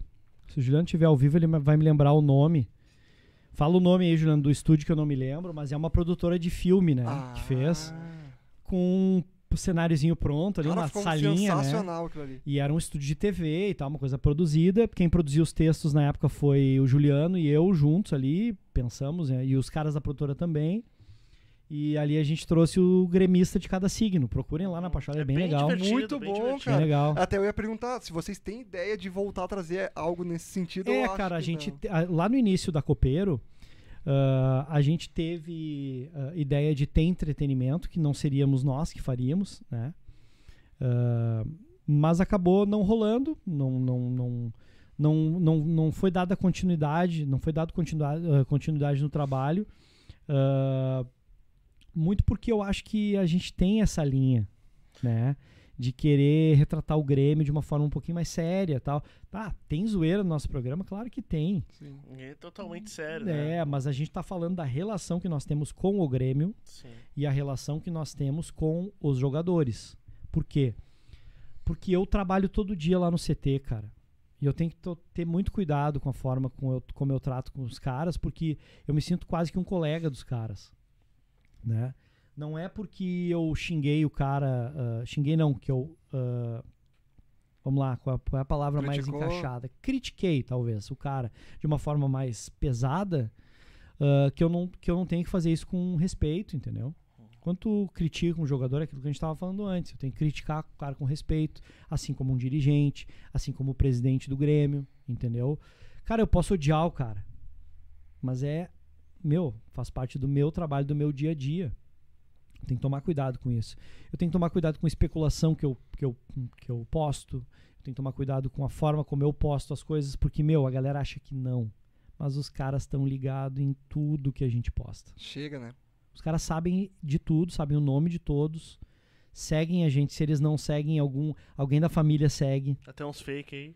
As, É. a- mano, as esposas às vezes seguem e o cara não sabe, entendeu? Então as coisas acontecem muitas vezes porque a gente, a gente. Não que a gente tenha moral, não é isso, é que a gente tem certa representatividade e a gente tem responsabilidade com os caras e com a torcida. A torcida tem que saber que a gente é de verdade, que a gente tá ali por um trabalho, que a gente não tá ali. Pô, a gente largou, olha, olha aqui o meu currículo que eu falei pra vocês. Eu larguei, pô, gerência bancária, gerência de área da saúde pra ser um louco da internet. Isso aí, cara, é, não é, É, fácil, é. velho. Sim. É sustentar uma casa. Ah, sirva-se do Grêmio, não sirva, ah, sirva o Grêmio, não sirva-se dele. Não quer que eu receba nem pelo YouTube, irmão, Uhum. pelo, pelo, pela monetização do canal. Eu tranquilo, eu paro de fazer o conteúdo. Uhum. Só que não vai ter, não vai ter mais tua livezinha das oito. entendeu? É o que a gente sempre fala pra galera. Tem uns mais é, cabeça fechada que Uhum. falam isso às vezes, né? Pô, estão aí só pelo clique. Pô, às vezes eu tô só pelo clique mesmo. Seria bom ter bastante clique. Só que a responsabilidade com a informação, ela é sagrada, rapaziada. Isso aí é uma coisa que eu sempre combinei com o Juliano e sempre vai ser assim no nosso trabalho. E eu vejo que muita gente é assim. Cara, o Gabardo não chegou onde o Gabardo tá porque ele caiu ali de paraquedas. Entendeu? Os caras são pica no que eles fazem, os caras têm a fonte mesmo. Ah, às vezes a fonte faz questão, não, eu vou dar pro Gabardo a informação, porque o Gabardo é pica. O Gabardo cuida da forma como ele comunica. Entendeu? Então isso é a, a dica que eu dou pra galera toda que trabalha no, no- no ramo, que tá começando agora, que né, tem uma galera aí, tá aparecendo no canal aí de tudo que é lado. Cuidado com a informação, rapaziada. Carinho com a informação, por quê? Porque não vai ser perene o teu trabalho se tu não der informação real. Vai se dissipar, a galera vai sumir do teu canal. Se tu não, né? Pô, Notec, quantos, quantos seguidores tu tem? 235 mil. Construído de graça isso aí, de certo? Não, né? Trabalho pra cacete, É, entendeu? Então, assim, é, é- é- claro que não é o, o mesmo tipo de trabalho. O teu trabalho Sim. era mais entretenimento em algum, em algum ah, momento. Mas, assim, a galera que tá ali, tá ali porque é, eles, é, tu é fiel aos meu- teus meu- princípios. Meu é uma mistura, né? Meu Tem de tudo. Com informação, tem informação, opinião, tem opinião. Mas assim, é, é isso que eu falo. Ah, tem espaço para todo mundo, mas aqueles que fazem bem feito, com responsa, normalmente vão ficar. Sim. Os outros vão voltando para as áreas deles, vão É. ir trabalhar lá com, sei lá. E te incomoda esse lance aí do. Ah, de dar a primeira informação. Vocês ficam, assim, preocupados com isso? Ah, cara. Não? O- eu vou te falar, o Juliano pega mais pilha que eu, É, né? Porque ele faz mais isso. sim. Então ele convive mais com esse lance. Eu não, eu eu não dou informação. Eu não, quer dizer, vamos lá, eu dou informação, mas eu não busco informação. Ontem um empresário me liga para me falar de algumas coisas. Ontem aconteceu isso. Eu tava treinando na academia, o cara me liga e diz: "Ah, ô, meu, eu quero falar aí e tal". Tal tal coisa porque confiam na gente, gostam do nosso trabalho, são pessoas relativamente próximas. Tá, o que que, eu- o que que tá rolando? Ah, o Walter aí, o Grêmio tá bem em cima do Walter, entendeu? Então eu postei lá no meu Twitter, tá lá a informação, mas eu não busquei isso. Eu espero que, se alguém quiser vir me dar informação, beleza, posso ser um porta-voz, né? Não tem um monte de seguidores, não, não é isso. Mas a galera, pode ver, a galera que tá ali confia, a galera não vem É. questionar o que eu falei. Credibilidade. A galera vem ali dizer, ó, é bom jogador, é mau jogador.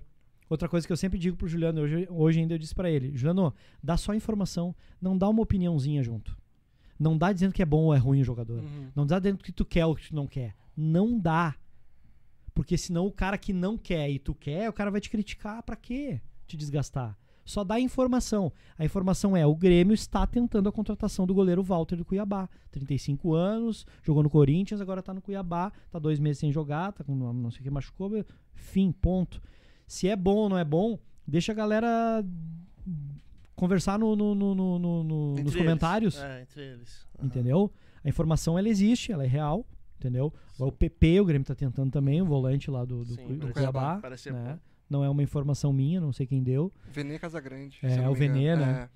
Ah, como eu falei, o Grêmio tá muito ah, ah, alinhavado com os dois jogadores. É, do Cuiabá. do- não, não, o, o Carbajo e o, Ah, o Ah, e o. Cristaldo. e o Cristaldo. Eu dei do Carbajo porque é uma informação que o cara me deu. Eu disse: não, não, esse aí é só falta assinar. Foi tu que deu a informação do. Agora, eu, eu dei agora do Carbajo Ah, tá. ah, Hoje? ontem. Ah, hoje? ontem dizendo que só falta assinar. Ah. É a informação que eu tenho. Só Tá. falta assinar o Carbajo. Tá bem encaminhado. Assim como o, Ele o- quer jogar no Grêmio, né? quer jogar no Ele Grêmio. quer. Assim como o Reinaldo. O Reinaldo também só falta assinatura. Uhum. Tá negociado. É, o que- é o que falam. Só que é aquela coisa.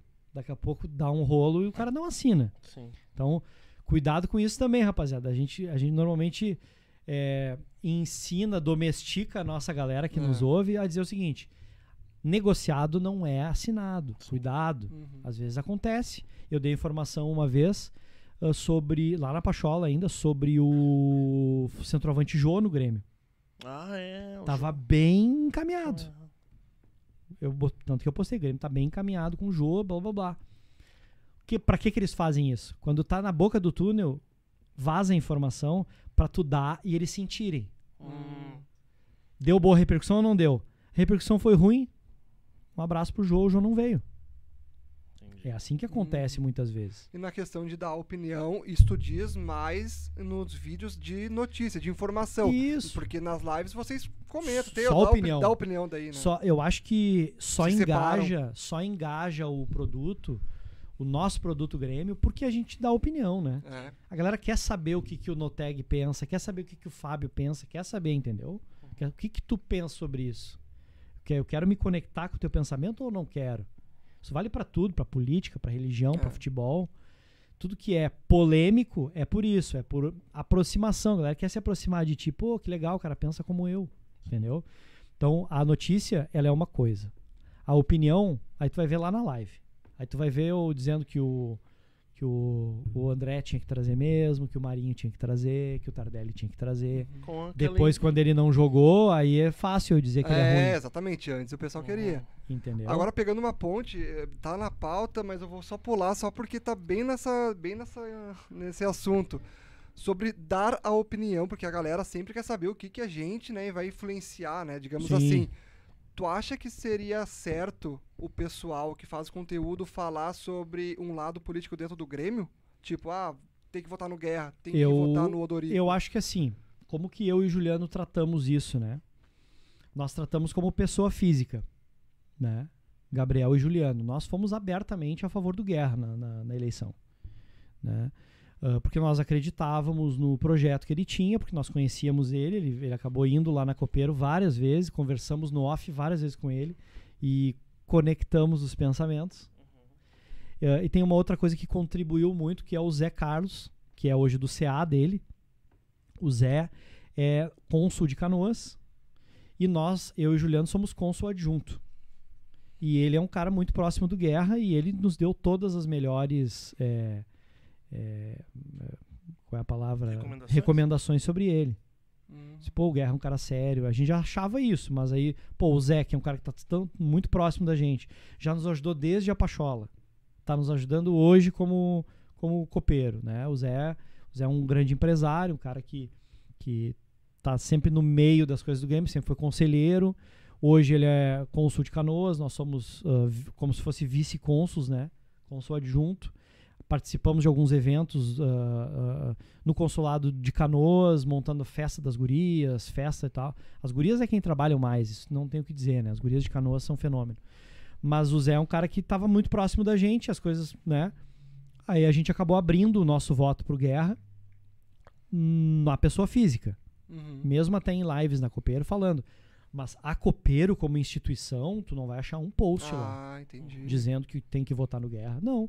Acho que as pessoas têm que ter opinião. Sim. A liberdade de expressão, que é o que tá mais em voga hoje, a galera falando tanto disso, ela é. Cara, tá, é- é- nós sempre fomos livres, desde 88, e a gente tá aí livre para falar mesmo. Né? A liberdade de expressão ela existe e a galera tem que, tem que dar mesmo seu, a sua opinião política e política política mesmo. Lá na Copeiro, tu vai ver eu e o Juliano falando, a gente é de esquerda mesmo, porque a gente pensa isso, isso, isso. Vocês sabem disso. Uhum. Vocês já conviveram com a gente. Sim, sim. E não muda nada se a galera não quer nos seguir. Não tem problema nenhum. Faz parte. Se o cara é extremista a esse ponto, é melhor, que não nem- me siga. Melhor nem. É que não é. Entendeu? É. Eu convivo com galera de direita a vida toda. Eu fiz administração, rapaziada. Pós em marketing. Na época que eu já eu, era- eu era eu era petista na época. Com bandeira, eu e meu pai, meu pai botou tinha um- meu pai tinha o Olívio do lado dele no carro. Meu pai era Ah. petista maluco. Eu fui indo pra esquerda assim, pra Meu esquerda é, mais Meu pai é petista. foda. É, eu fui indo pra esquerda mais ah, esquerda, porque pra mim o PT já tá quase no centro, um centro, um esquerda, quase direita. Mas o meu pai ficou. É. Vou começar. Melhor nem O meu pai ficou lá no, no PT pra sempre. Pô, meu pai é petista, o Juliano também, um cara que é mais petista, mesmo raiz. Sim, Sim. E tem espaço pra todo mundo, Claro. entendeu? O Mário, por exemplo, o cara, o Mário eu acho que é um cara mais de direita. Até Olha o- conversou com a gente, ah, ouviu a gente muitas vezes, falamos de política e nunca brigamos por isso. Isso nunca vai alterar a nossa, essa nossa visão, fomos sócios por, nesse sentido. Mas pra tu ver como vocês são de mundos muito diferentes. Bem diferentes. Nossa, é, uma hora vocês iam acabar brigando. não tinha como. Por isso a gente vou te falar que nunca brigou, porque o Mário não é um cara extremista. Não é mesmo. Não é. Não, não, brigar no sentido assim, uma hora. Ah, a- sim, pensamento, explodir, ideia de é, É, trabalho. É, Isso que eu sempre falei, nós não íamos abrir pormenores, nunca eu e o Juliano, porque a base da coisa era ideia de trabalho, forma de trabalhar. Uhum. E aí depois que ele falou aqui, eu me senti muito à vontade de dizer, ô gurizada, lembra de mim aí, lembra que a gente combinou e não rolou data, vou, quero falar agora. Entendeu? Mas, é, mas era mais o centro das coisas sempre foi esse, trabalhar da forma como a gente queria trabalhar, né? E, cara, é o que eu falei, tem espaço para todo o pensamento, a liberdade de expressão existe sim, a galera tá nessa maluquice de que tá perdendo a liberdade, tá perdendo nada, rapaziada. Não, não, não me enlouqueça. Mas tá, na, no YouTube tá tendo bastante censuras. Cara, tá? o E que que querendo acontece? ou não, Vamos tá lá. tendo. censura é diferente, eh, é muito diferente de tu segurar um pouquinho quando o cara vai falar de um crime, né? Pô, Monark, que é o Monark, ele Uhum. falou, pô, o cara ter uma, uma, uma opinião racista é ser racista. Não, isso, Claro que é racista, meu irmão. total. Não, não viaja. É que o Monark é meio burro, né?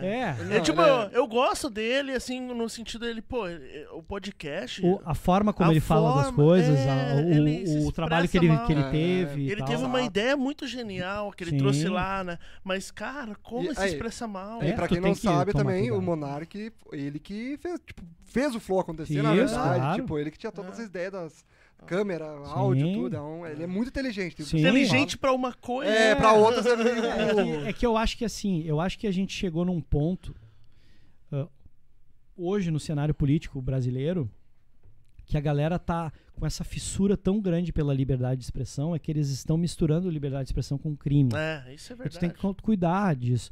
Pô, tu tá com um microfone na, na mão aqui, cara. Uhum. Tu tem uma responsabilidade com dizer o que é crime e o que não é crime. Claro. Entendeu? É a mesma coisa eu dizer aqui, ó. é, Eu acho que é liberdade de expressão. Eu tenho que ter liberdade de expressão. Eu acho que transar com a menininha aí de 13 anos é legal, ok? Olha, Olha, olha só, olha só. Temos aqui dois Bolsonaros, então. Ah, tu quer saber de libertinagem comigo, então? Só. Pegar as menininhas aí.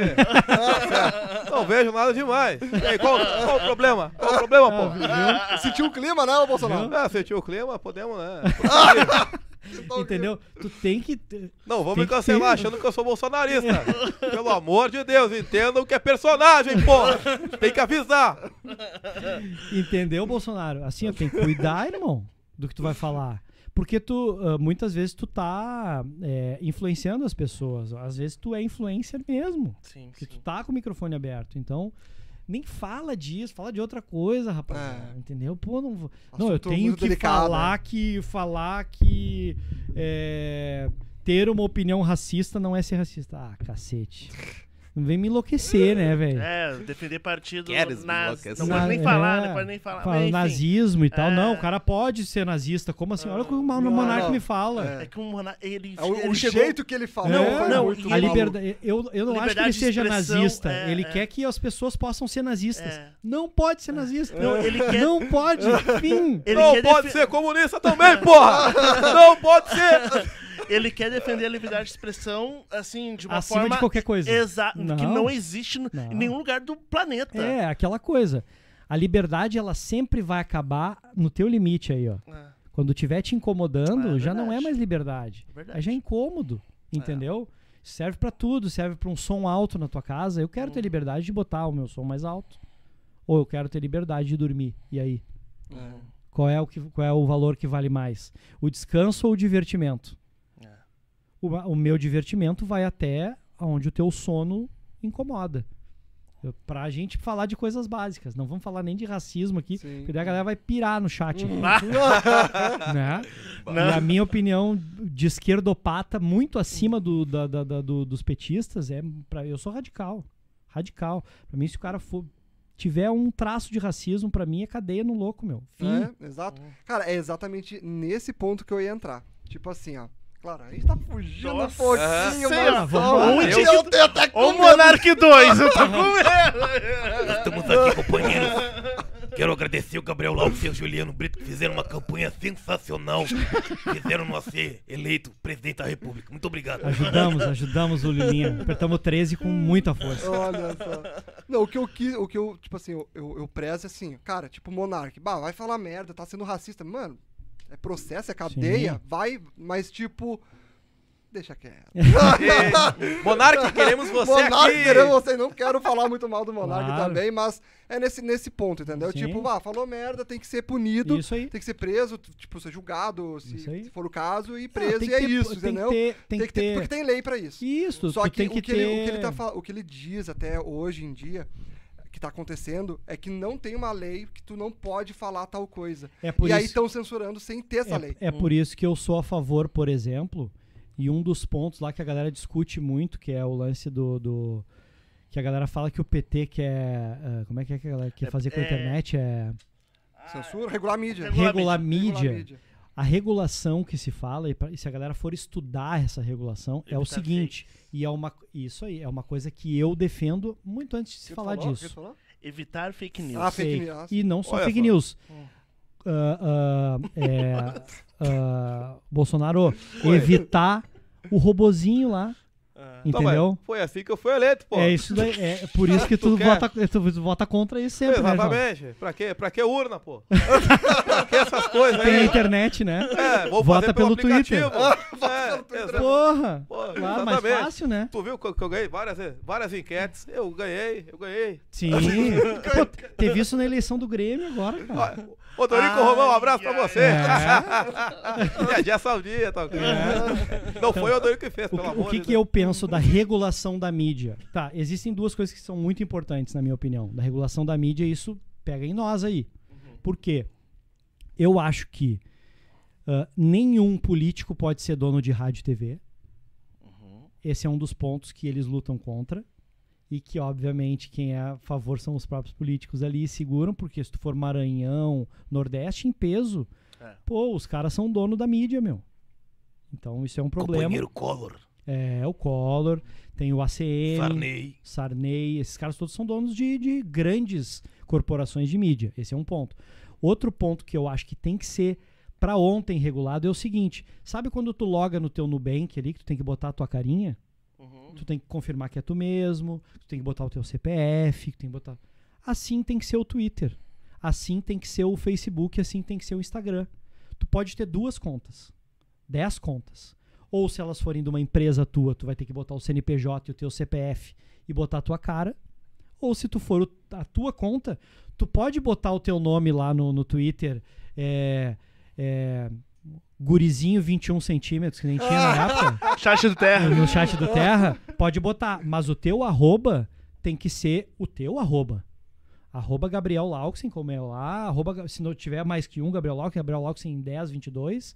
Mas o teu CPF tem que estar lá e o teu rosto tem que ser confirmado quando tu vai logar. Por quê? Eu saio detonando, destruindo todo mundo, mandando todo mundo pro inferno, dizendo que todo mundo tem que morrer, dizendo que eu posso ser nazista.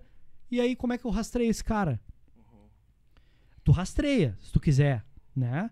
Mas é uma pica para as autoridades. Hoje, eu acho que é esse o grande problema. Regular a mídia, para mim, é isso. É tu re- re- realmente colocar a cara das pessoas para não existir mais fake. Não pode existir mais É, fake. isso é verdade. Isso é bom. Entendeu? Se for dessa forma, É. Porra, porque a gente sofre com isso, forma. cara. A gente É. sofreu muito hate na Pachola, porque quanto mais tu cresce, mais tu tem hate. A gente hoje, eu acho até por ser um canal um pouco menor ainda, né? A gente não tem tanto hate na, na Copeiro, né? A galera que tá ali, eh, eu acho que até pelo, pela forma de trabalho que eu falei, né? A gente aprendeu com o tempo. uh, os guris da Pachola também aprenderam com o tempo, estão lá fazendo um trabalho hoje um pouco diferente. E hate faz parte também, né? Faz, Parte só que eu quero sofrer hate do no, no- arroba. Aham. Não do ah, Spider, não sei das quantas, que tu não sabe quem é o cara, entendeu? Porra, É vem verdade. aqui falar. Normalmente é um guri de 16 anos ali, 15 anos, 14 anos, que não tem nada a perder, tá ali cagando tese, brincando, zoando na internet. Mas às vezes pode não ser. Tanto é que os negros entram armado aí, metralhando a galera. Aconteceu agora. Então, cara, a regulamentação da mídia, na minha opinião, vai muito por esse caminho Se aí. for isso aí, eu acho que eu É. concordo. Nesse Meu- meu- minha preocupação é só, tipo, desse- alguém decidir o que é feio e o que não é. Isso que eu só, só fico É. nisso aí. É. Mas isso aí certinho. news, Pô, se se for tu fizer news, assim- news é difícil. É. Não tem mu- muito como... Decidir, É. eu, esse cara... Agora, nesse é, nível que tu é. disse, tipo, Imagina- uma pessoa física ali botar tua cara pra Ah. falar algo, daí Claro. beleza. Pô, né? tu tem que logar no banco hoje, tu tem que pôr o teu rosto, rec- É. ah, reconhecimento facial. Tua cara, tu acaba com fake. É, aí é que tá. Querem acabar? Será? Não, acho que não quero, não tem Não interesse. sabemos. É. É. Não sabemos. Vamos chamar o Paulo Santana aí, ô Felipe. Vamos ver. Vamos, vamos, Vamos vamos voltar pro Grêmio um pouquinho. né? Eu já tava querendo ir lá fumar uma nicotina quando não aguentava mais esses assuntos políticos. Mas vamos voltar a falar do Grêmio, do imortal tricolor. Olá, me diz uma coisa. Tantas viagens, tantos momentos marcantes com o Grêmio. Cita um, alguns dos, porque já citaste, eu, eu quero saber mais. Me explica aí quais, quais coisas mais marcantes com o Grêmio, suas histórias, que devem ser Cara, basta. Santana. inacreditáveis. Santana, olha. Cara, a gente viveu muita coisa boa, né, nesses últimos. Vamos lá. Sete anos. Claro que os dois últimos anos foram pesadíssimos para Hum. todo gremista. Me compadeço com todos, vivi junto. Mas, cara, a gente viveu muita coisa boa, né? Eu acho que tá no estádio em finais gigantescas, como a gente esteve, como Lanús, por exemplo. A gente estava em Lanús. A gente, foi, a gente teve a nossa narração na Sport TV. O Juliano apareceu na Sport TV, depois com o Faz Fernandinho. Te amo, Fernandinho. Tá lá, tá pra sempre. Foi recente também agora. Agora há pouco também com a narração do jogo das gurias, né? O Uhum. golaço da Kátia, o último gol. Uhum. Então, tá, tá em Lanús, claro que vai estar sempre ali nos principais, mas alguns momentos foram mais marcantes, mesmo não sendo os mais importantes, né? Então, tu vai ter ali um Grêmio Palmeiras, aquela semifinal, aquela quarta de final da Libertadores, que a gente passa para pegar o River depois, que a gente vira lá com o Alisson e, e, e Cebolinha fazendo os gols lá no Pacaembu. Se não me engano, foi no Pacaembu o jogo. Aquele jogo foi muito marcante porque eu e Juliano estávamos lá e a gente não tinha internet suficiente lá para mandar vídeo. Então o passarinho estava no estúdio junto com o Mário e mais alguns dos guris, não me lembro quem. Acho que o Barbosa, talvez, Barbosa Júnior. E a gente, mand... a gente fez a narração ao estilo antigo via ligação de, de telefone. Nós plugamos no iRig o telefone, mandamos para eles por, por chamada. Eles plugaram lá um telefone e jogaram para dentro da mesa de som. Eu ensinei o passarinho o que fazer. E a gente entrou ao vivo de uma chamada telefônica. mano. Caraca. Nossa. Ah, é aquele que o Mário falou, que daí tinha que segurar pro o gol. Porque pra- tinha um, por um um delay. Ah, né? sim, o Mário tinha Esse jogo contado. foi incrível. A gente botou nesse dia ah, 12 ou 14 mil pessoas ao vivo com a gente. Caramba, mano. 14 mil, mano. Foi, 14 esse dia foi louco, meu, porque ninguém conseguiu mandar o vídeo de lá. E nós tivemos a incrível ideia de mandar a narração e os guris mandar o vídeo do estúdio. E aí a gente botou 14 mil pessoas. A gente abocanhou todo mundo, entendeu? Que Nossa, que Que massa. show, Não, isso aí é sensacional. Tinha uma, uma rádio Verdão atrás de nós, a rádio dos, dos palmeirenses que estavam ali de zoeira com a gente antes do jogo. Gente boa, os caras, né?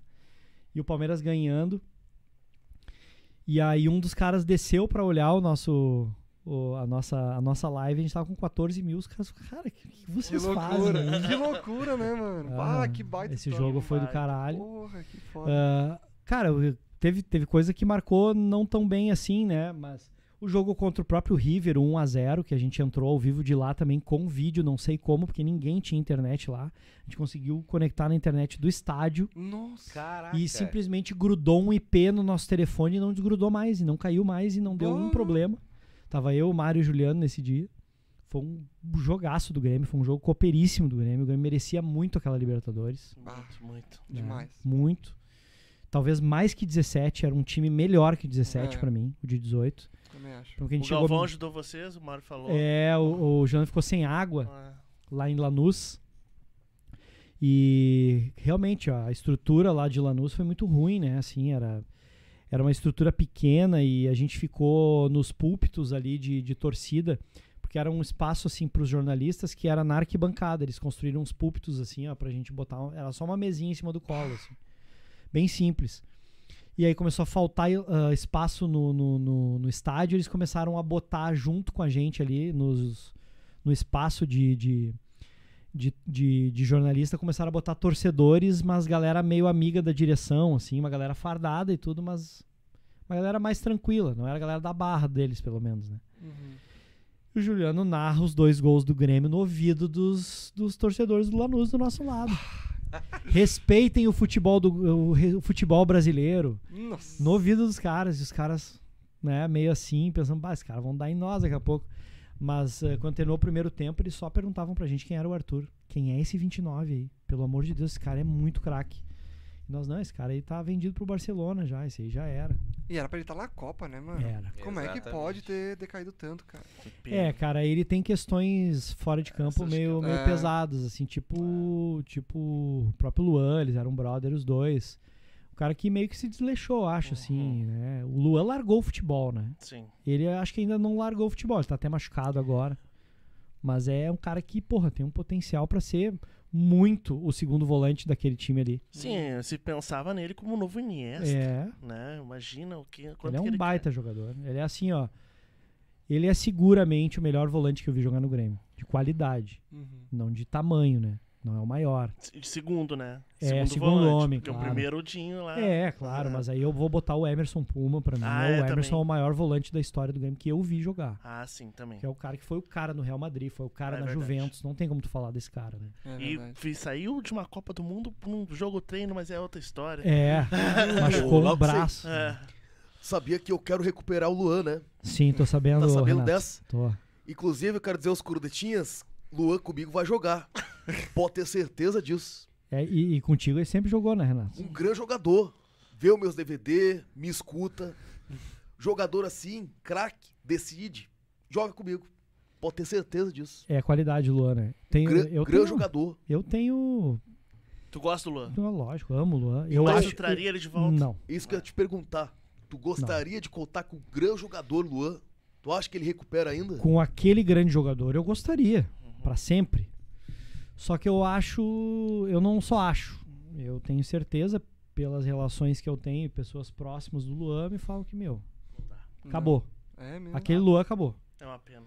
O Luan hoje não é mais o mesmo cara, nem que ele queira. Talvez fisicamente ele já não tem mais aquela capacidade. É um cara que já tá quase nos 30, né? Tem 28, 29 anos, se não me engano. Então, um cara que, assim, porra, meu, seria um. cairia como uma luva nesse time aí do Grêmio. Talvez até jogue 70% daquilo. Mas, pelo que eu sei, que eu posso dizer pra vocês, não joga mais aquilo. Não tem mais como. E por tudo que tu trabalha lá nos bastidores, não, não precisa citar nomes, né?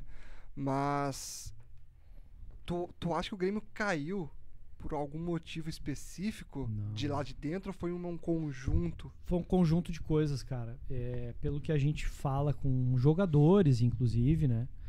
O jogador, ele, ele, ele sente as coisas muito vivas porque ele tá em campo, né? E eu acho que o Grêmio caiu muito porque o Grêmio teve um, um, um abandono do seu futebol naquele ano. Foi o grande erro do Romildo, que é um cara que eu respeito demais, tenho admiração por ele. Gosto do Romildo até hoje, vou gostar sempre. Pra mim, ele tá sim no top 3 de maiores presidentes da história do Grêmio. Não também. tem como tirar. Não tem como. O cara nos tirou de uma seca gigantesca, Uhum. nos ajudou a ser campeão da Copa do Brasil, da Libertadores, da Recopa. Deitar no Inter, até hoje, os Colorados É. têm um problema psicológico com o Grêmio já hoje. Não conseguem ganhar por causa daquilo. É. É um E agora eu tô na casa bata de novo aí. Aí eles, aí eles apertam mais ainda, né, Renato? Eles veem eu, já ficam apavorados. Já fica um problema, né? O Renato só vai, como o Juliano sempre fala, o Renato só vai lá, ele só vai lá e dá um abraço no técnico dele sempre e soca Sa- ele. Sabe como é que funciona essa técnica? É o meu perfume vencedor. Invictus. Invicto. Só no cheirinho. Eles ficam abarrotados, É. perdidos.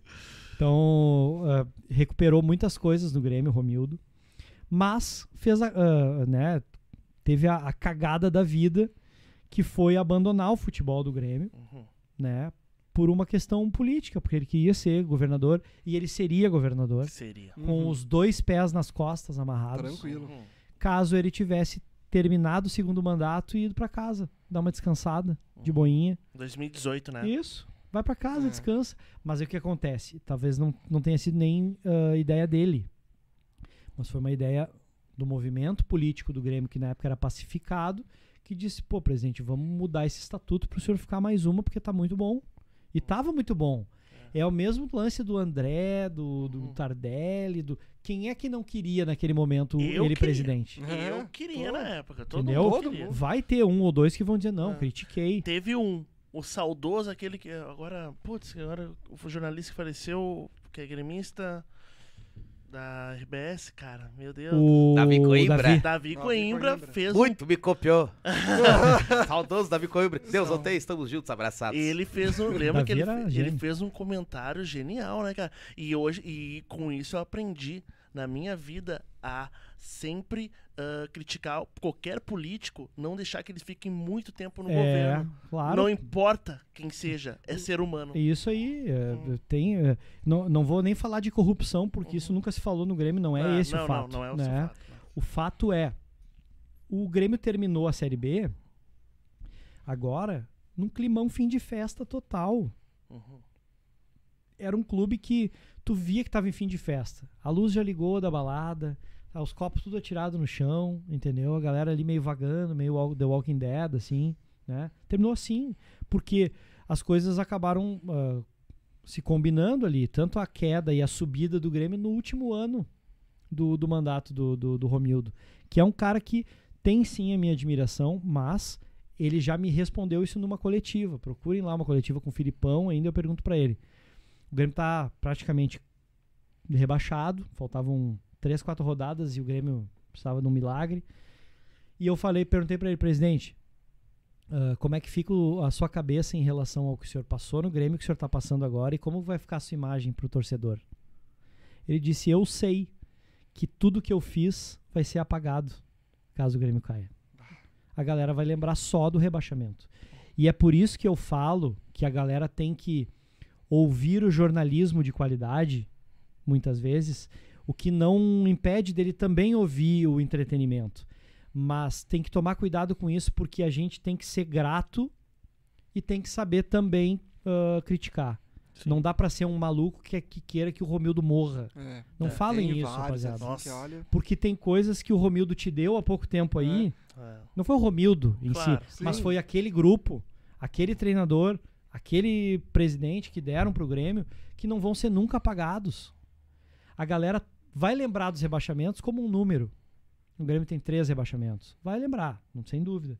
Mas o Grê- a galera vai lembrar que o Grêmio tem três Libertadores. A Exatamente. galera vai lembrar que o Grêmio tem cinco Copas do Brasil. É que se fosse ao contrário, se fosse o, o Romildo tivesse caído, depois subido com o Grêmio, ganhasse Copa do Claro, Brasil, ia- Libertadores. ele ia Nossa, ia ser terminar- virar Deus, assim, né? Uhum. Claro. Tem Porque aí ia ter uma justificativa. Não, pegamos um Grêmio ruim e tal, acabou É. caindo. Pode, podia ser.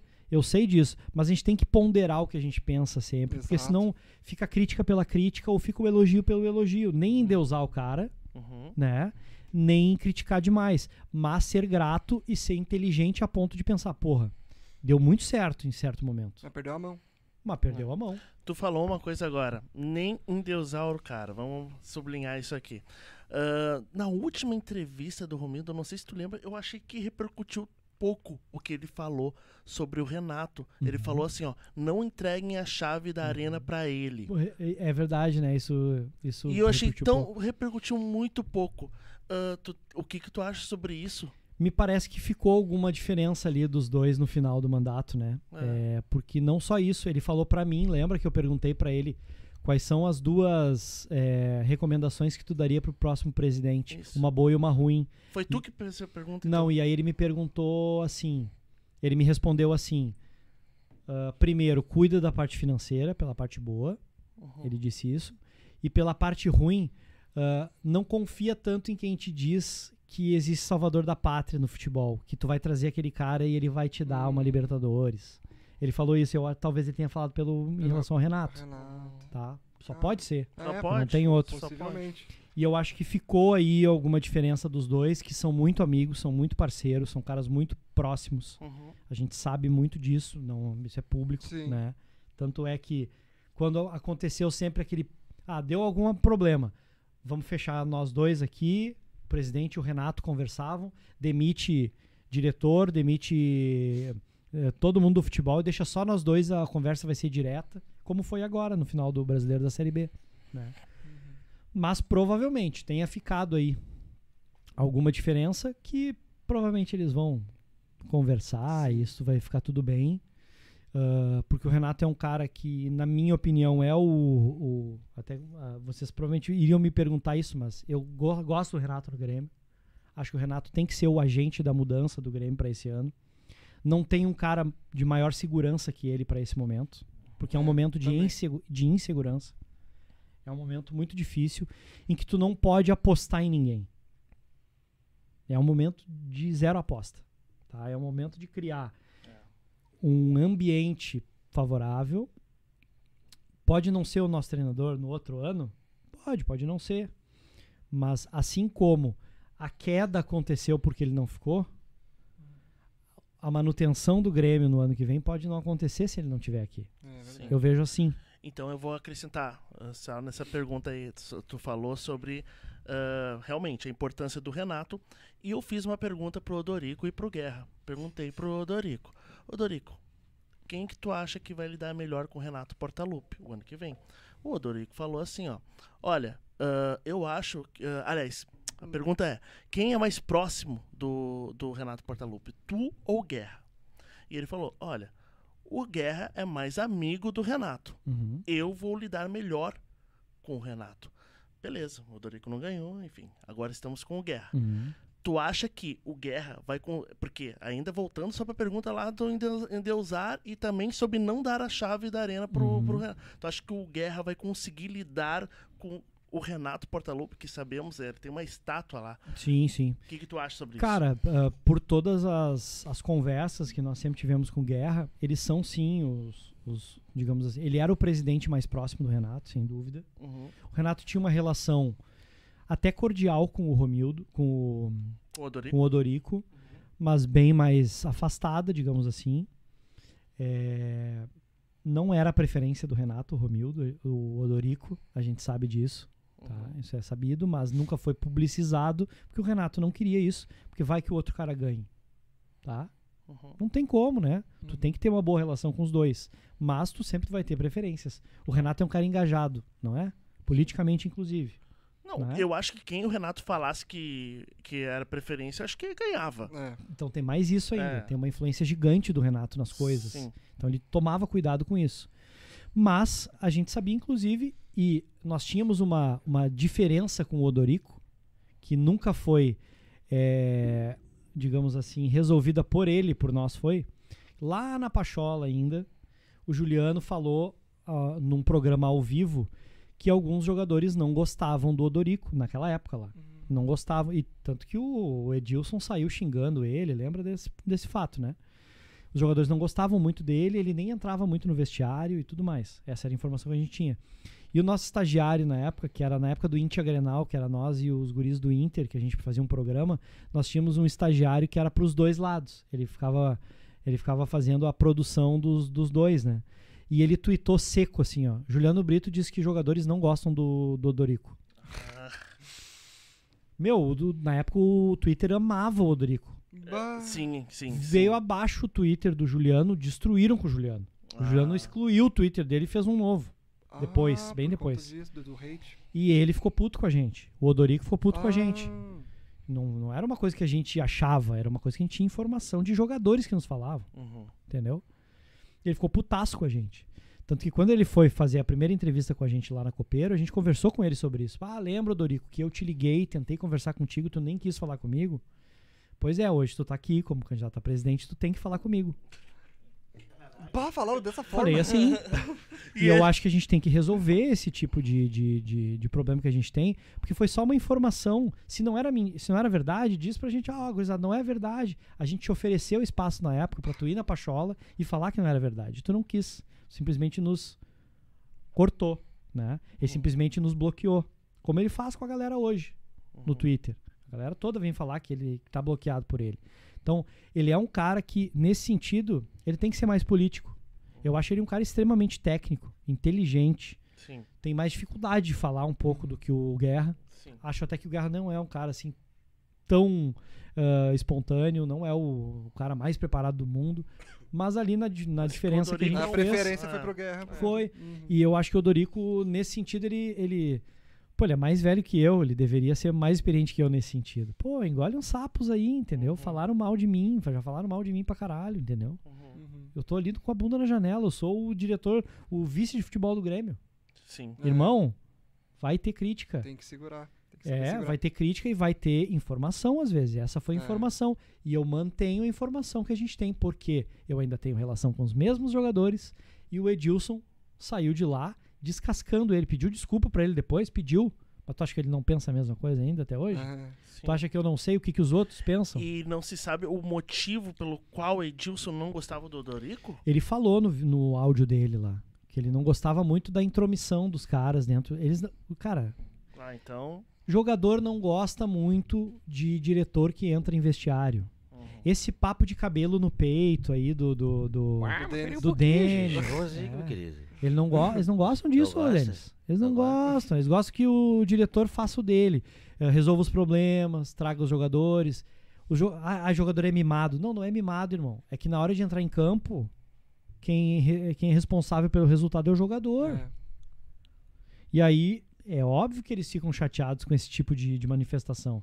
Eles não gostam de, de diretor que, que, que fala desse tipo de coisa. Que diz que tá faltando brilho, que tá faltando vontade. Não go Isso não se fala no microfone. Né? É. Ah, mas é, é muito mimimi dos jogadores. Tá, pode ser. Mas tu gostaria de trabalhar numa empresa que todo dia tu vai lá, dá o teu melhor e o teu chefe vai na imprensa e fala assim, porra, é brabo também com esses jogadores aí que eu tenho. Tudo uns bunda mole, não querem correr, não, não- Tu vai trabalhar felizão segunda-feira. É, Imagina. Ô, Lauxen, por isso que eu falo que eu confio no meu grupo. É isso aí. Meu grupo é o melhor grupo que tem. E eu vou fazer em 2023. Pode ter certeza disso. Vai jogar o melhor futebol do Brasil. Mas, ô Renato, me diz uma coisa. Oi. Lá, lá no Rica, lá, tu disse que com esse time aí não tem como Não, fazer não. muita coisa. Com reforços, eu deixo bem claro, com cinco, três reforços. Ah, os que tu for trazer, no caso. Com certeza, minha listinha tá pegando, hein? ah, minha listinha. Ainda bem que não vazou. Ah, tem o comentário aqui do, do Mário, que ele tinha dito que tava saindo, né? Ele falou assim, ó, gurizada, tenho que sair. Deixo aqui meu abraço a todos. Foram cinco, acho que anos, cinco anos de muita luta em que todo mundo errou. Falei sobre isso quando fui aí. Não sou perfeito e nem quero ser. Fica aqui meu desejo de sucesso pra vocês, Gabriel e Juliano. Saibam que nunca foi pessoal as discussões. isso Também aí. falei quando fui aí. E no fim, só o que importa é o Grêmio e nada mais. Abraço, gurizes. É isso aí, meu. É isso aí. Foi o que eu falei aqui depois. Segue o baile. Quero muito sucesso deles lá. Acho. Acho que tem muito a crescer ainda, né? A gente, pô, tem, tem tanto gremista, né, cara? É uma pena que, que os canais de Grêmio não sejam tão estourados quanto os canais de Flamengo, por exemplo, que tem 40 e poucos mil milhões de, de, de, de, de- de, digamos assim, de flamenguistas. A gente sabe que o nosso nicho é um pouco menor, né? Sim. Mas eu quero que todo mundo cresça, meu, que todo mundo se desenvolva, que todo mundo fale cada vez mais de Grêmio, que, que cada vez profissionalizem-se mais as lives, que a galera tenha bom equipamento, todo O mundo próprio tenha. Grêmio tenha. O próprio Grêmio, né? É uma crítica que a gente, Hum, que a gente sempre fez, né? Acho que dá pra melhorar bastante o trabalho da Grêmio TV também Uhum. ainda. né? É uma coisa Porque que... os guris são bons, falta dar Claro, mais apoio pra eles. Lógico, É. lógico. Não é porque É, não quer, às é, vezes. é. Normalmente não é porque não quer. Não, não Normalmente é é porque, porque, não tu não tem. É a mesma coisa. As gurias do Grêmio provaram aí que Claro. muitas vezes tu não tem o melhor equipamento, tu não tem o melhor investimento, mas tu vai lá e soca o, o- Inter bem gostoso, que tinha três vezes mais investimento que o Grêmio. É, E é uma coisa que podem ter certeza. Mesmo a gente tá muito ten- estando muito próximo ah, do, do Guerra lá, como, como até como uma certa amizade até, a gente sempre fala, jovem, tem que botar dinheiro nas gurias. Uhum. Foi um dos papos que a gente teve com ele lá na Copeiro e que ele adotou pra campanha dele. Ele adotou. E falou que e ele tanto que ele foi num jogo das gurias lá no Vieirão pra olhar a estrutura do Vieirão. Não dá para as gurias jogarem lá. Desculpa. Não dá. Traz pra Porto Alegre, joga no CT ali, E joga em Eldorado. E ele pretende trazer. Pretende, pretende, pretende pelo menos, ah, pelo menos duplicar ou até triplicar o investimento. Ele pensa em 500 mil por mês, alguma coisa do tipo. Uhum. Pô, é 150 que as gurias têm hoje de investimento, as gurias coloradas é 500. Caralho, E a gente foi lá e socou elas. com certeza. Entendeu? Dá pra fazer muito mais. Porque o Grêmio, desculpa os colorados que às vezes entram aí, o Grêmio é bem maior que o Inter. O Grêmio é infinitamente maior que o Inter, não tem nem comparação. É. Tu vai pra fora do estado, pra fora do país, roda o mundo. tem nego lá na- no Catar, lá agora, que nunca ouviu Grêmio. falar Aham. de futebol direito com a camisa do Grêmio. O Uhum. Inter, desculpa, o Inter é bem menorzinho. Bem menor. Com e a gente certeza. tem que fazer valer. Tem que ter os caras ali à frente do clube pra entender o tamanho do Grêmio. Uhum. Teve um cara que nos deu um depoimento uma vez numa entrevista, que foi um queridão, que foi o Sandro Goiano, que a gente entrevistou ainda lá na Pachola. E quando ele chegou, ele chega no momento merda de, 2000, de 2005. No meio do ano, o Grêmio mal tinha tomado quatro para Napolina. Aquele jogo Que fatídico.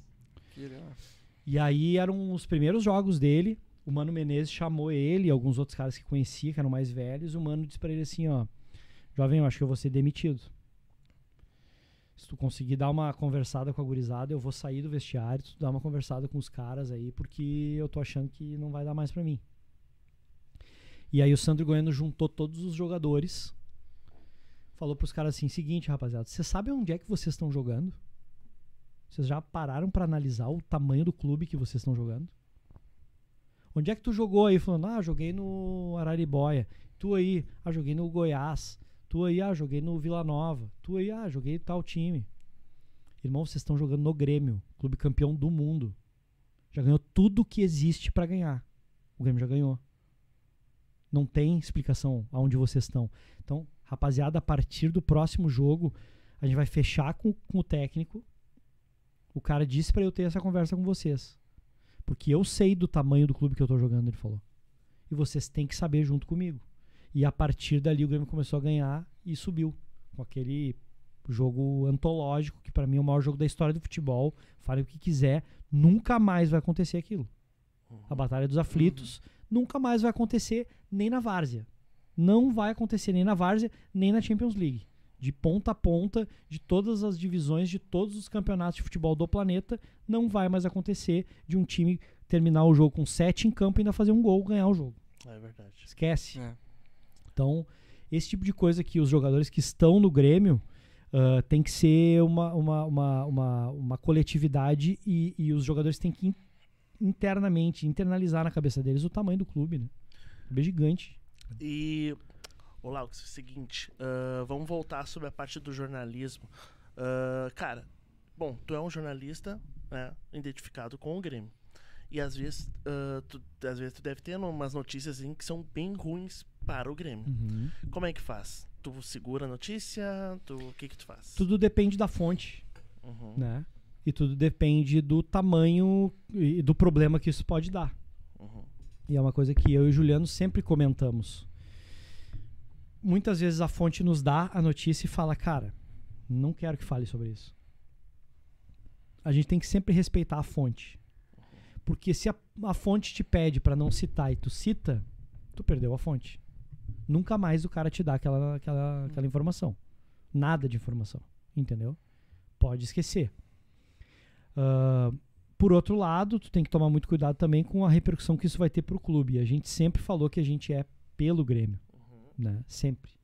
Se isso vai, Então se briga com a notícia. às vezes se briga. Às vezes se briga. O Farid que me desculpe, um beijo pro Farido. Mas às vezes tu tem que brigar com a notícia, porque às vezes ela. Às vezes, até porque muitas vezes não é verdade. Imagina se solta uma bomba, uma hecatombe, um bagulho gigantesco que pode prejudicar o clube, que pode mudar o rumo de alguma coisa e não é verdade. É. Tu vai ficar marcado para sempre como o FDP que tentou detonar com o Grêmio. Uhum. Sendo que tu tá aqui, ó, usando o escudo do clube todo dia aí numa live. Então, tem que tomar muito cuidado, cara. Tem que tomar muito cuidado. E eu penso sempre nisso. Pra mim é, é um filtro, sim. Pra quem não tem filtro, desculpa. Posso, pode seguir fazendo teu trabalho, faça sem filtro, beleza. Mas saiba trabalhar com as consequências que isso pode te causar. Tu acha que tem algum algum identificado gremista que tu, sei lá, que tu já viu assim, bah, esse cara tá querendo prejudicar o Não. Grêmio. Ele quer a treta. Não tá Ah! Ele tá Ah, puxando, cara, né? Querendo prejudicar o Grêmio. Tu já viu alguma coisa? não Bah, precisa nem cara, citar nome, mas tu Eu já ouvi falar, tá? Mas não é gremista. Hum, Ah, Tá. até sei quem é. Já ouvi falar de, de gente de rádio que não é gremista que, ô, tá muito parado hoje aí. Vamos, Vamos fazer uma treta aí. vamos fazer uma tretinha aí pra dar uma estourada com o Grêmio. Mas gremista, gremista, olha, nunca ouvi falar disso, cara. Nunca convivi. E olha que eu tô ali no dia a dia com os caras. Diferentemente do que a galera pensa. Não, fulano não tem time. Ih, irmão, todos têm. Ah, todos têm. todos lá no CT, todo dia, a gente fala como torcedor lá. A gente Sim. conversa como torcedores. Uhum. Cada um com seus times. Agora falando de coisa boa, então. Qual foi aí o, a pessoa que, sei lá, deu uma melhor resenha que tu gostou de entrevistar? Ou não entrevistar, mas bater um papo na Copeiro. Na Copeiro, cara. Putz, cara, a gente teve tanto papo legal lá. Foi comigo. É que é, é complicado a gente falar um, assim, mas é, o um cara que sempre me emociona quando eu falo com ele, e é um cara que eu posso entrevistar ele toda semana. E vai ser sempre legal ter ele no programa, vai ser sempre o Mazarop. Bah. show de bola. O, ga- trazer uma. É, o é Mazarop facílimo de é, trazer ele, ele é é, um cara, Gente boa demais, pô, né? do passo contato, faço o contato com ele, aviso tudo. Uhum. O Maza, cara, ele é o legítimo gremista. E ele fala isso, e quando ele vier aqui, ele vai falar isso. Eu sou o mais gremista de todos, ele fala. Porque eu não nasci gremista. Eu me tornei gremista, ele fala isso. Porque ele era jogador do Vasco Uhum. e os caras entrevistavam ele quando ele jogava no Vasco e perguntavam: qual é o time que tu gostaria de jogar sem ser o Vasco? Aí os caras diziam: ah, gostaria de jogar no São Paulo, gostaria de jogar no Flamengo, gostaria de jogar no. Né? E ele falava no Grêmio. Ah, ele já falava ainda. Imagina. Que Que, loucura, naquela mano. época. naquela época, porque ele tinha um amigo que era jogador, que tinha jogado no Grêmio, que falava pra ele, mas tu é a cara do Grêmio. E ele pegou isso e virou um, um semi-gremista já naquela época. Sendo que ele já tinha uns recordes lá no Vasco Já, de não, ele de não foi tomar o- tantos gols. Foi o goleiro da história do futebol brasileiro que ficou mais tempo sem tomar gol. É. O Groy quase bateu. Quase bateu esse recorde. E ele perdeu esse recorde naquele gol do Santos, dos 5 a 1 que o Grêmio tocou no Santos. Ah, Que teve um gol que desviou no pé do, do Kahneman e entrou. Ah. Naquele gol ali, o, o, o Groy perdeu, perdeu o, o recorde. bateu o recorde. Pô, cara, mas não vai ganhar agora É. 600.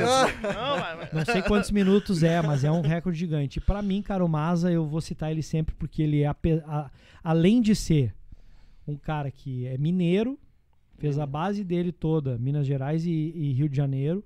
Ele se tornou gremista, ele é um amigo hoje que todo o encontro de Grêmio que a gente vai, a gente fica horas sentado conversando com ele. Ele é um cara sensacional.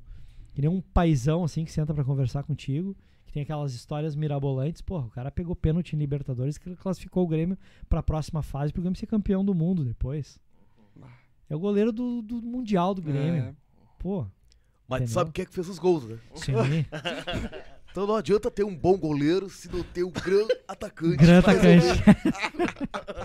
É Renatão. verdade, Renato. É, mas, pô, eu não entrevistei ainda não- ainda não te entrevistei, né, Renato? Mas, Mas eu a- vou. tá falando comigo aqui, pô. Tô falando agora, né? Uma satisfação Tu viu enorme. tu também. Agora, Nas satisfação, também. satisfação tua, tu me entrevista hoje. né? também. Mas vou te dar o meu DVD de perguntas. o Renato, tu na- já conversou com ele, assim? Na resenha Na já, resenha. já. O Renato, ele é um cara que no dia a dia, ele é diferente de todos os técnicos. Ele vem na beira do gramado e fala de tudo contigo. Então, muitas vezes ele vem ali na beira do gramado pra falar de carro, entendeu? Sei lá. Aleatório. Ele é aleatório, ele vem ali pra falar do frio, que normalmente ele brinca com frio, né? Tá frio pra cacete, queria estar no Rio. Hum. Ou então ele vem ali pra, pra falar dos jogadores dele que estão em campo, brincando, ó, aquele ali, ó. Até correr ruim ele corre. Entendeu? Até correr ruim. Olha só, corre mal, nem parece jogador. Olha o Campas. Pelo amor de Deus. O Renato é essa resenha, meu. E com os caras ele é essa resenha. A gente entregou umas camisetas esses dias pro. pro. Pro pra assessoria do Grêmio pegar a assinatura do Renato pra gente, que era pra um, um patrocinador pediu. E um, um dos caras deu uma camisa grande pra caramba, entendeu? Um camisetão assim, ó. Gigantona numa camisa. E outras de tamanho normal, porque o cara era gordão, o cara que ia ganhar a camisa, entendeu? E o Renato tinha que assinar, abriu a camisa assim. Ô, Diego, Diego Souza, vem cá que chegou a tua camisa. Ah, mentira! A resenha é essa, velho.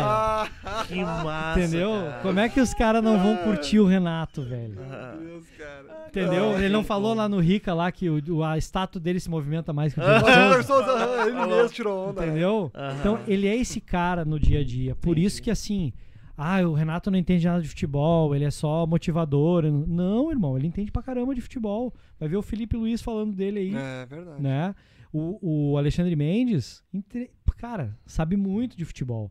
E todos os técnicos que a gente vê trabalhar, eu vi, vi muito o Roger trabalhar, normalmente quem monta o treino é o, é o, o, o, assessor. o assessor dele, é o, é o. Como é que é o? Auxiliar o técnico? auxiliar. Certo. O Roger é um cara mais de campo. E eu vou voltar a dizer, eu vejo o Roger muito mais como auxiliar para sempre, Uhum. Um diretor, talvez ali técnico, do que um técnico. Porque ele tem a dificuldade com o jogador. Ele melhorou, mas ele ainda tem. Ele não tem essa resenha de zoar o cara, entendeu? De mostrar o DVD. Essa coisa, o técnico de, de, de, de ponta, ele tem sempre. Então vou te perguntar. Luxa- o Luxemburgo teve É. muito Pô, mas é claro. Pô, com certeza. Sempre falou da pica dura, pica pra Tem- cima, tem pica pro tá aqui, céu. ó, Tem que estar aqui assim, Tá. ó. Apontada pro céu, tá certo. E, esse, e um cara que pra mim, é o- como técnico, é o meu maior ídolo, o Felipão. Como é que Filipão. ele é? O Filipão é um cara mais, é, é, é, mais fechado. E bota o Paulo Turra pra treinar os jogadores, né? Isso. O Ivo Votman treinou o game também. Isso. O, a galera, os jogadores reclamavam um pouco do Paulo Turra, deu um probleminha com isso, pelo que a gente sabe. Será que no Atlético Paranaense então vai ter problemas? Talvez, vamos ver. Uhum. Não sei o que pode acontecer. Mas o Filipão ali no Grêmio, as coletivas eram todas por vídeo, né? Eu não consegui fazer nenhuma Ah, presencial é com ele. Eu fiz as coletivas com ele, mas todas por vídeo. Ah, e ele era um cara que tava num momento em que ele tava encurralado, né, velho? Então ele não podia ser com a galera ali, que ele nunca foi muito da, da, da É, coletiva. Da resenha, né? Ele já era um cara, tu vai ver as dele no Palmeiras lá derretendo todo mundo, Uhum. né? Tu é, já viu, né? As lá do Aham, Palmeiras, né? aham. Xingando os caras, né? Sim. E ali com a gente foi muito rápida a passagem e também foi uma passagem mais. é, ele tava cestroso, como diz o gaúcho, né? Ele tava meio, né? Tatu tava ali enrolado na toquinha dele ali, porque tava foda a situação. A situação que. E ele ainda fez a melhor campanha de todos os técnicos do ano do Grêmio. Tu Mas acha é, que a gente cairia se ele. Se ele ficasse, talvez não, cara. É, talvez não. Eu também acho. Ele tinha uma dificuldade já de relacionamento com alguns jogadores ali em algum momento, mas longe de ser o que foi o Thiago Nunes, né? Uhum. O Thiago Nunes queimou o filme com os jogadores, né? Ele eu sempre falo disso, os jogadores falavam pra gente, né? Os jogadores disseram que sentaram com ele num momento, num treinamento. O Grêmio ganhou 10, 9 em 10, lembra? Ganhou Uhum, tudo no uhum. início, Isso. terminou tudo, deu aquele rolo da Covid, blá blá blá, pra montar o time pro Era o brasileiro. Super Grêmio. É, o Super Grêmio. ali, bem ali. Ali! Ele sentou com os caras, botou a prancheta no meio do campo. Aquilo ali foi um desrespeito com o Renato. Desculpa falar, vou falar que sempre.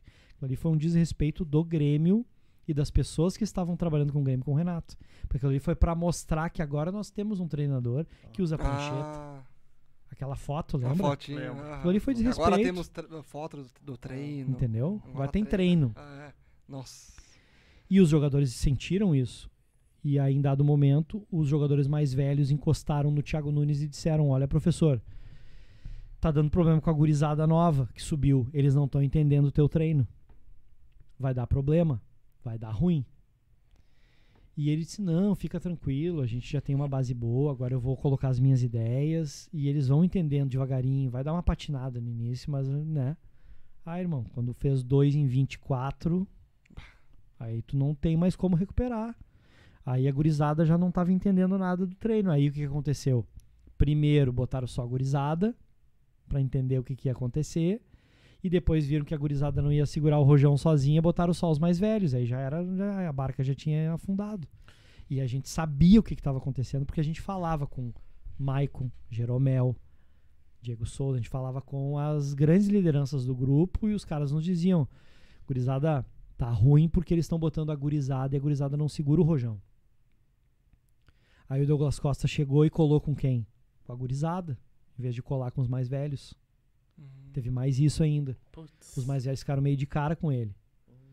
Tipo assim, os guri, a gurizada no- com a JBL bombando dentro do, do, do- do vestiário e o Grêmio com dois pontos.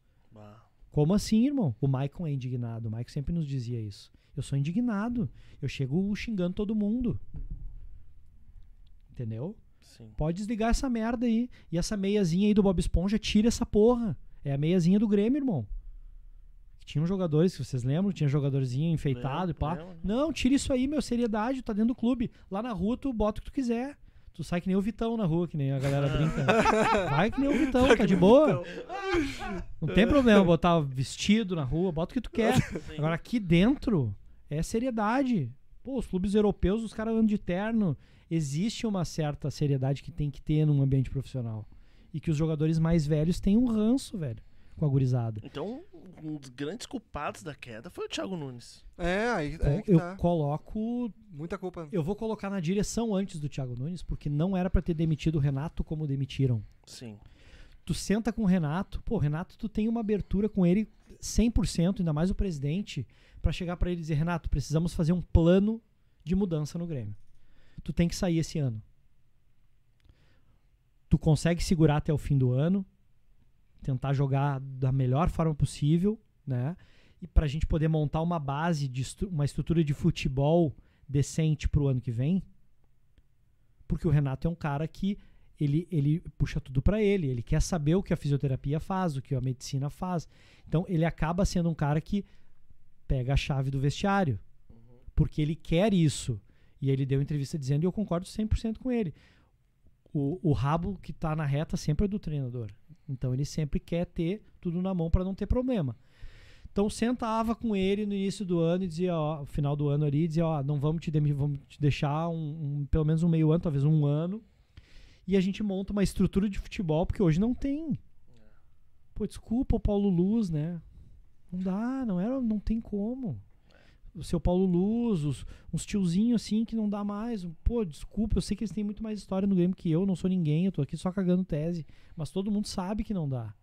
Tem que ter muitos profissionais pica pra fazer futebol. Série A, irmão. 20, 20 clubes gigantes. Então monta essa estrutura e no fim do ano, ó, Renato, muito obrigado. Faz uma baita de uma coletiva, o Renato sai, vai descansar. Daqui uns anos ele volta, daqui um ano ele volta, não sei. Pra dar o tempo. Não, demitem o cara com Covid dentro do. do- Uma eliminação que ele nem tinha Entendeu? treinado. tipo, Talvez ele teria até mais chance com seleção brasileira se fosse dessa Claro. forma. Claro. É, também. Entendeu?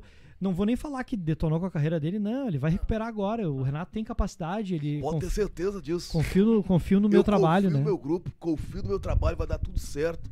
Pode ter certeza disso. Tô do Então, lado de grandes profissionais. o Renatão aí sabe do lance. E é- só que assim, tu tem que ter um plano de demissão de um cara desse. E aí, quando contrata, contrata um cara de outro, de outro jeito de trabalho, de outra forma de trabalho, um cara totalmente diferente do Renato, que não tem a resenha com os jogadores, jovem pra caramba, nunca jogou futebol, colorado. É. Internacional, vocês querem me enlouquecer? É. Contratar profissional do Internacional pra trabalhar no Grêmio. Não, até, até ser, como. tipo, realmente ser colorado, mas se fosse um cara realmente Profissional, né? profissional, né, cara? Porque até onde eu sei, o Mano Menezes sempre foi colorado, né? Tá bom, mas aí tem uma história com o Grêmio. É, É. é. Lá na época a gente não foi bem, questionou, foi muito bem. talvez a gente não questionasse agora. É. Eu já não quero o Mano hoje no Grêmio, hoje né? Não. queria antes dele ir pro Inter já. Acho que o futebol é. É, tá bem lá. É, tá lá, bem. Tá bem lá. Vamos secar o Internacional. Não vão precisar, eu acho. Não. Acho, acho que não. Acho que não, Santana, porque esse ano aí vai ter nós, né? É seis pontos a menos pra eles, né? então eles não vão ficar lá na beirinha. Lá em ficar preocupados. Ô, Gabriel, e agora mudando um pouquinho de assunto, fala pra nós aí o que, que tu tem de planos pro ano que vem, tanto pessoal, se quiser, né, ou de, de outras, além da Copeiro TV, Sim. se tu tem outros projetos, ou da, e também da Copeiro TV, o que, que vocês pensam aí pro ano que vem? Cara. Stand-up comedy, não. Não. Ah, todo mundo faz stand-up, sabe, né? A galera fazendo. Pô, né? galera. É. Tem uns que pode parar já. Começou, pode parar. é, já pode parar, já, já deu, né? Deu, já fez Já uma passou as tá vergonhas que tinha? Deu. Deixa pra quem sabe o negócio. É, deixa no ar. É. Mas. é foda. Mas tem, tem, um- tem uns ruins. Sempre tem uns ruins, né? É, claro. Tem gente que deve me achar ruim pra caralho. Eu tô aqui. Não, claro, foda-se. Nem aí. Fala- Mas, se é. falam da gente, a gente pode falar dos outros também. Lógico. Ah, é. A regra é clara, né? Exato. A regra é clara. Segue o jogo aqui, ó. Não foi nada, vambora. É isso. Então, meu, assim, é, a Copeiro pro ano que vem, ela, a gente tem vários bons parceiros, assim, parceiros gigantes que a gente se orgulha muito, né? KTO, por exemplo, é um parceiro muito grande hoje, que nos ajuda em tudo. Tudo que é projeto que a gente bola, os caras estão juntos. Agora a gente tem o pessoal da Aromatic Temperos Especiais lá também, que estão com a gente para um, pra um programa novo que vai, vai ao ar provavelmente semana que vem. A gente já gravou o primeiro lá no Ovo Gastronomia, lá no, no restaurante do, do Júnior Maroso. A gente vai falar um pouco, resenhar cozinhando ali, Ah, que né, massa. uma coisa legal. Top. Vocês É um vão restaurante. Ah, fazer. que massa. Já mano. gravamos o primeiro, fu- fui eu e o Júnior só, o primeiro programa. E os próximos vai ser um convidado. Ah, achei A que gente- o Juliano Brito ia ser o louro. O, O Louro Vai ser o, o Juliano José.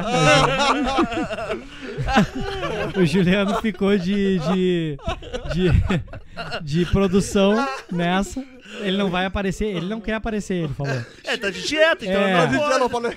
Vai ter que fazer alguma coisa, né? Porra. Quando tiver prato, ele tá vegetariano agora, né? Parou de comer carne, então. Rapaz. Sim, faz quatro meses que o Juliano não come carne, já No- perdeu 20 e poucos quilos. Nossa. Tá magrão, tá é, magrão. tá magrinho, tá magrinho. Tá, tá sumindo o homem. E a gente vai levar sempre um, um jogador ali. Ô meu, pera aí. É. O Juliano botou aqui, quero direito de resposta. Vai ter, vai ter, vai ter também. Vai ter, vai ter. Vai ter. Ah, o, o Buceto Silva botou ali ó, um assado com carne cozida. né? É, porque tem o assado do Duda lá. Um abraço pro Duda. Inclusive, é um dos caras que a gente deve levar lá. Não vai esse ano, porque ele disse que tá saturado de podcast, já de tanto que ele já fez. Aham. Mas acho que ano que vem nós vamos levar ele. E aí o nosso lance é diferente. Não somos nós que cozinhamos, é o convidado que cozinha. A gente bota o cara a cozinhar. No meu caso foi o Júnior, que é o chefe de cozinha da, da, da, da Ovo Gastronomia, o dono. Ah, e como a Ovo tá com pizza agora, um rodízio de pizza sensacional à noite, a gente comeu lá. Eu comi lá algumas ah, ao vivo, inclusive, sensacional. No ano que vem a gente pretende levar os caras da bola, porque inclusive vai ser todos os programas lá no Ovo Gastronomia. E o Júnior é muito próximo dos jogadores também, então o Kahneman tem caderne- cadernetinha lá, nota pra pra pagar no fim do mês. O Maicon vai fazer costelão lá todo, todo mês. O Maicon tem um prato assinado lá, que é, um, que é o arroz, o arroz carreteiro do Maicon. Que massa. Caramba. O, a gente encontrou ontem lá o Pedro Rocha, tava lá com a gente. O Pedro é nosso amigo, pessoal também. Thaís aí, Pedro Rocha, Cara, te- tem, tem uma vontade de ele voltar? quer. É mesmo. Sim, por ele ele tava aqui.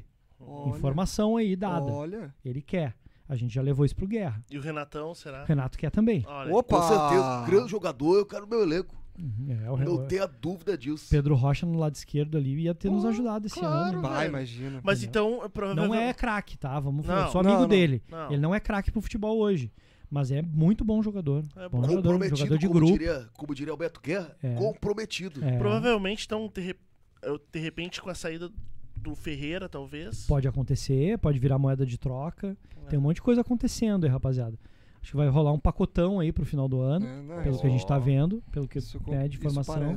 Michael, talvez. É, um, é um pedido do, do Renato. Michael e Pedro É. Rocha seria bom. É, o Porra. tem que resolver lá com o Al Hilal, né? Uma É, situação tem o lá lance que... do, Ah, o do fair play É, financeiro lá, o Al Al.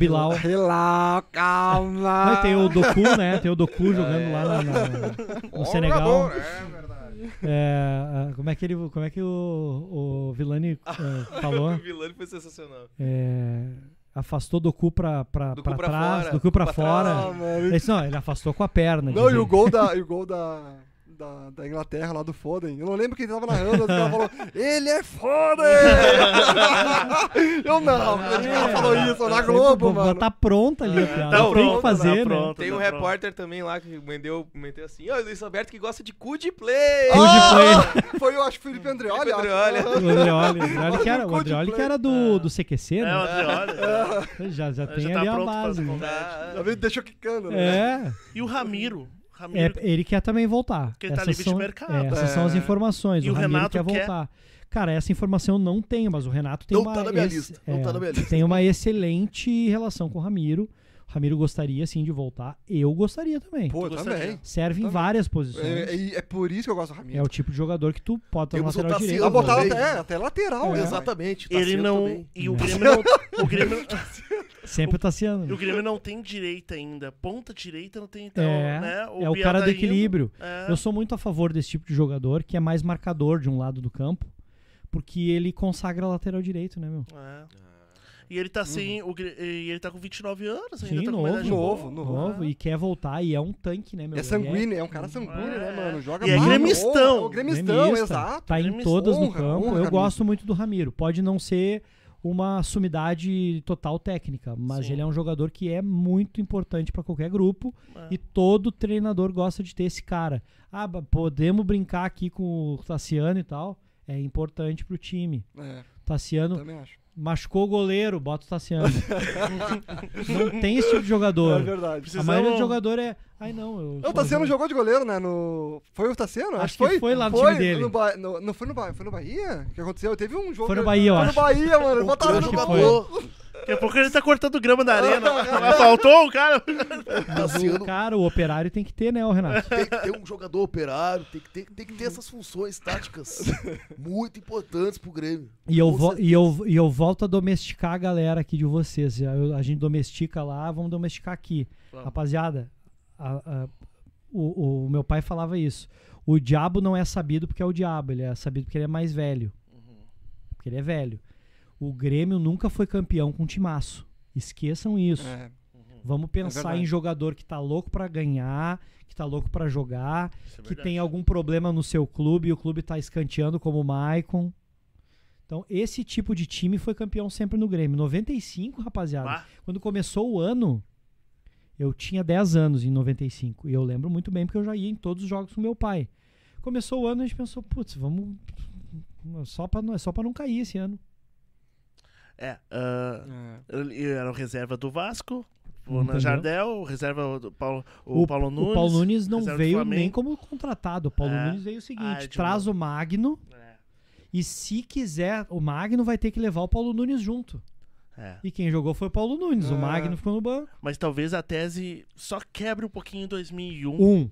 Né? foi o único Por causa do Zinho do Tetra, Claro. pô, o Marcelinho Paraíba. O único time que o Grêmio contratou de verdade, foi ao mercado e contratou bem realmente, mas gastou dinheiro, foi 2001. Porque É. aí tinha ISL envolvida. né? Ah, naqueles anos ali de 2000, 2001, 2002 vieram Astrada, Amato, aqueles jogadores que não deram certo. Não Mas o Grêmio montou um timaço de 2001 com jogadores que não tinha como dar errado, né? deram. É, não- Marcelinho tinha um- Paraíba e Zinho. Nossa, tinha mu- eu tenho saudade desse time.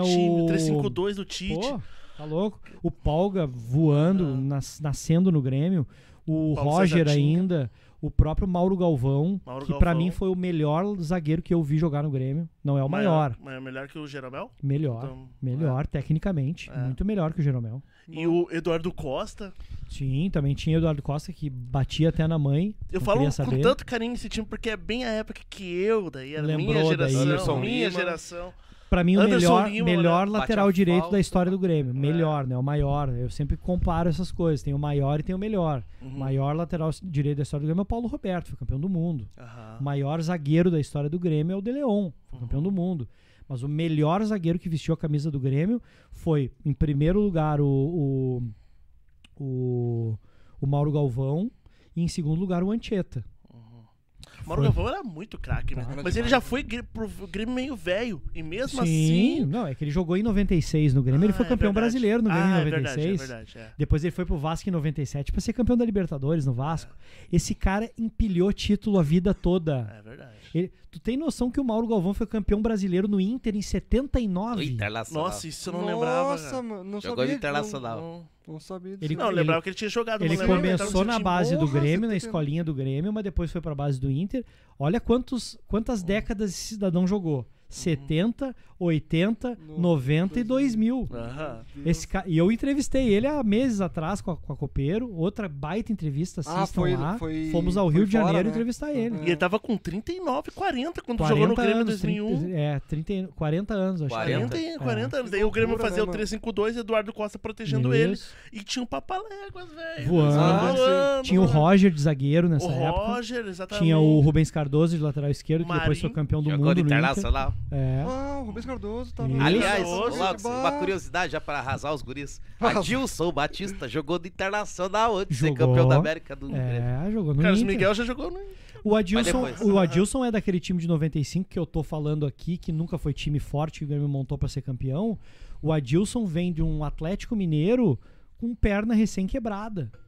Ah, nunca mais joga bola, blá blá blá. Veio e gastou. Uhum. A mesma coisa o Mário Sérgio, que foi campeão no Inter e veio ser campeão do mundo no Grêmio. O Mário Sérgio é a mesma coisa, estava na Ponte Preta, se não me engano, tinha sofrido acidente de moto. Era um rolo a carreira dele, era quase já era, já era careca.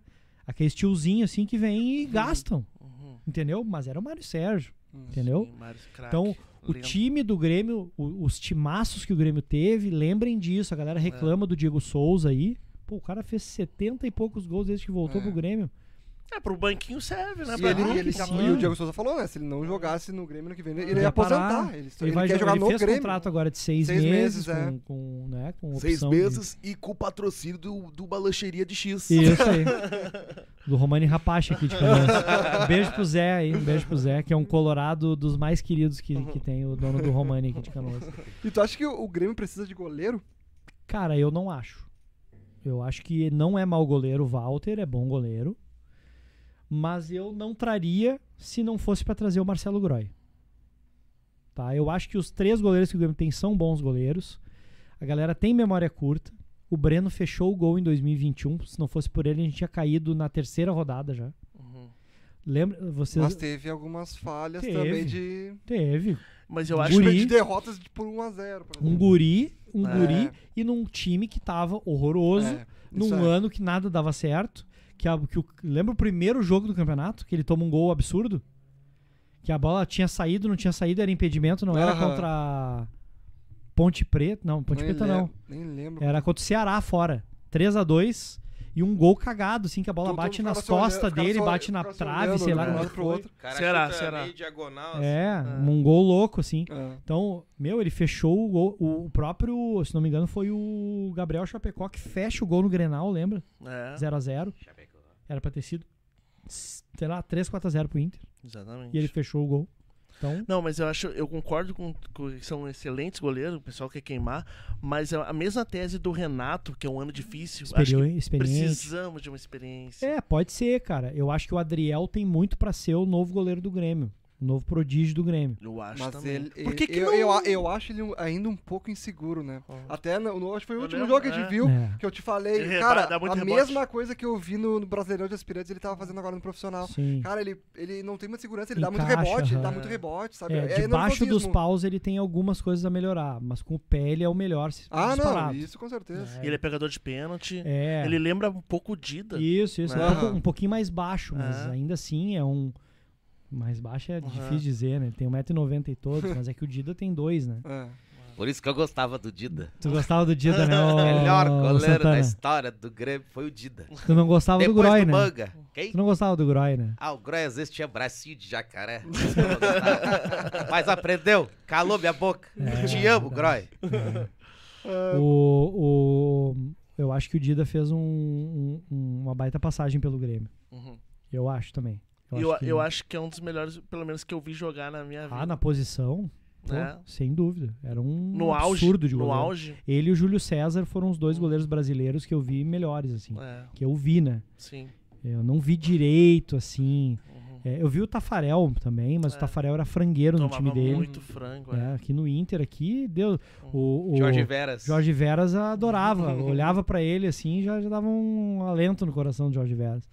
Mas é, o Dida e o Júlio César foram absurdos, né? Absurdo. O maior goleiro da, da história do Brasil foi o Gilmar, que ganhou as duas primeiras Copas. Esse foi o maior e melhor, talvez. Sim. Esse cara era absurdo. Se tu vê aí vídeos dele, vê o que ele fazia, É, era não vi fora do padrão. Craque. Mas a gente não pegou essa época, né? É. A gente não tava nem no saco do velho. Marco de Vargas vai puxar o tic-tac copeiro pra nós? Agora vai começar o quadro Tic Taca Copeiro.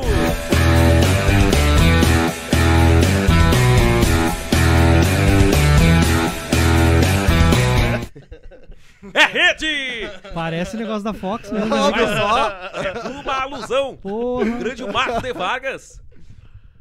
Vai me pagar os royalties. Aliás, vai querer me cobrar.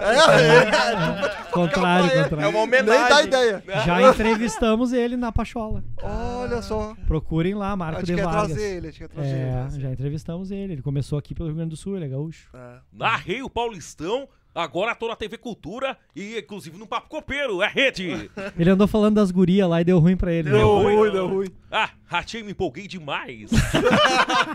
Esqueci que tava ao vivo. Com muita responsabilidade eu falei isso. Mas prosseguindo então, tic-tac copeiro é assim, ó. Eu pergunto pra ti e tu responde rapidamente, assim. É rede, De primeira. de primeira. Um jogo inesquecível do Grêmio. Porra. Grêmio Atlético Nacional de Medellín, 95, no Estádio Olímpico. Primeiro gol ao contra do Marulanda. Eu tava do lado da goleira, lembro como se fosse hoje. Que massa. É, essa é a minha maior lembrança de Grêmio, Grêmio Grêmio Nacional de Medellín naquela final de 95. Jogo raiz de alma copeira. Obrigado, Lauxen. Mas prosseguindo aqui então, teu maior ídolo do Grêmio. Ah, o Renato, né? Não tem nem comparação com o segundo.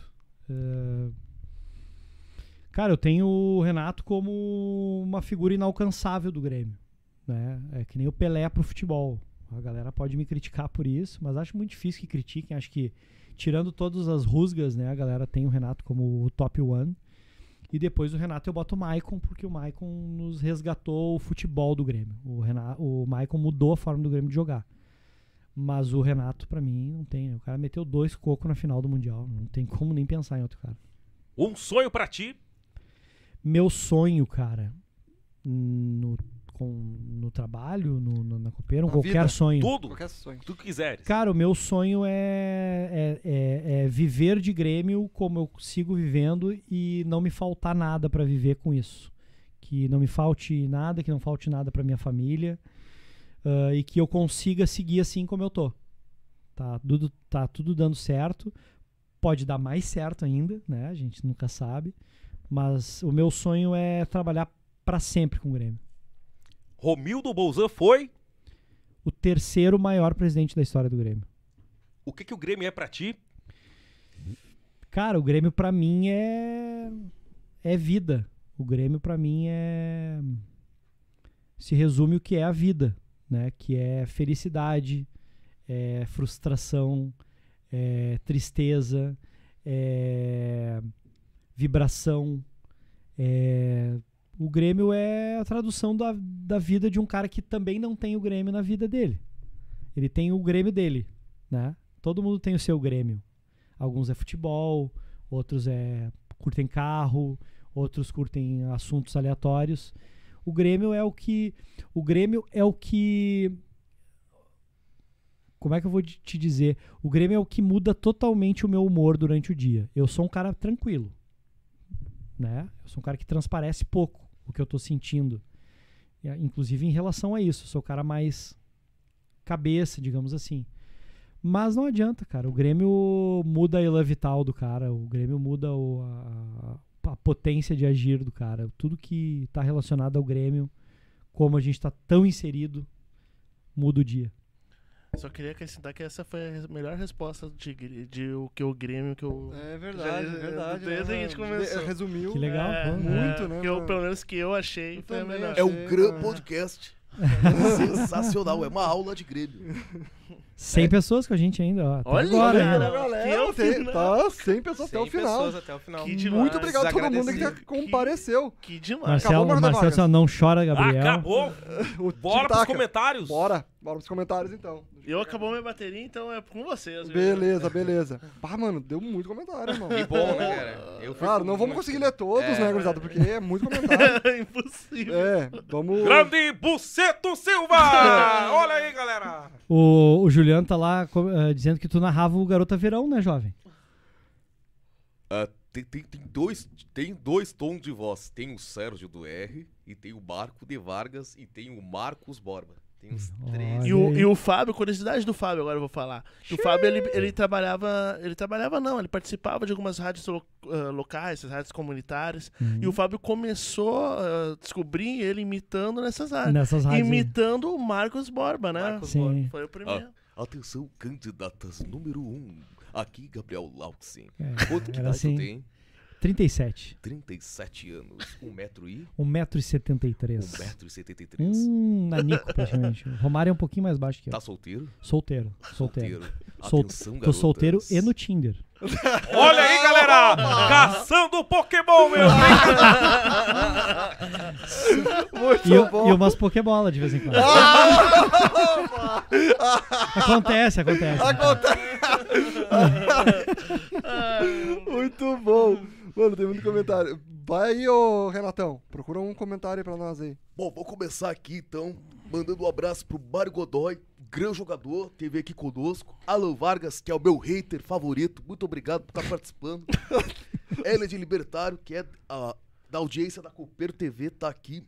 Cara, Ah, certamente, a galera tá aí. sensacional. Bolteiro também, dizendo que o Tacedo é muito importante pra atrasar o desenvolvimento de, qual- de qualquer guri da base. Tu até Olha, treinou, né? Tu até, tu até riu agora, né, ô Renato? não, não tenho como segurar a risada.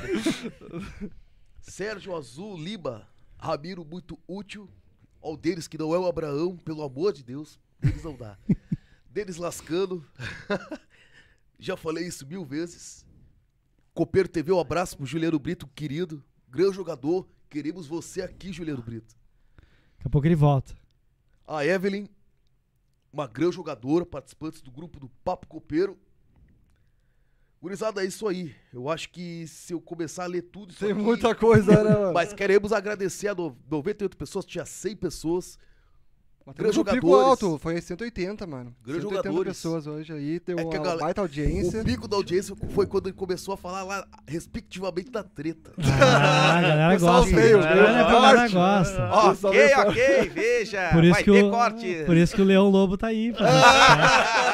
Léo Dias, Léo esse Dias. pessoal aí. É que eu sou mais, mais da Ah, antiga, é, né? Leão Sou da época Lobo. do Tá vivo o Leão Lobo ainda? Deve estar. Tá, Tá, tá, tá, tá, vivo. tá Tá vivo. fazendo corte de tá. podcast também. É, É, deve também tá tá. fazendo podcast. Tem É o? Léo Lobo, tem Não. a Márcia Goldschmidt. Márcia Ah, Goldschmidt. em Abraão, Portugal. foi na Abraão, Foi em é. Portugal. Ela, Abraão. separou já, mas... É. No programa da Márcia, que teve uma, mulher que tinha uma coisa pra contar pro esposo. Vocês lembram disso? É. Lembra disso? Deram uma, uma polêmica. O que, que ela vai falar? Aí ela fala assim: Eu me prostituía. Bah, daí o cara assim, sério? Como assim? Eu me prostituía pra comer cheeseburger. Ah, eu vi isso Lembra disso? Eu vi isso aí, eu vi.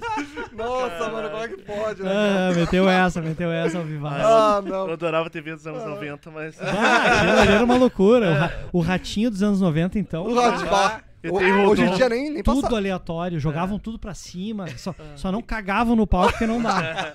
Hoje em dia isso aí não dá certo, né? É. Não dá mais certo. Gurizada, vamos encerrando então mais um Papo Copeiro. Quero agradecer aí todo mundo que compareceu, deu uma audiência bem alta. Espero que vocês continuem acompanhando, né? Não se esqueçam de se inscrever, deixar o like.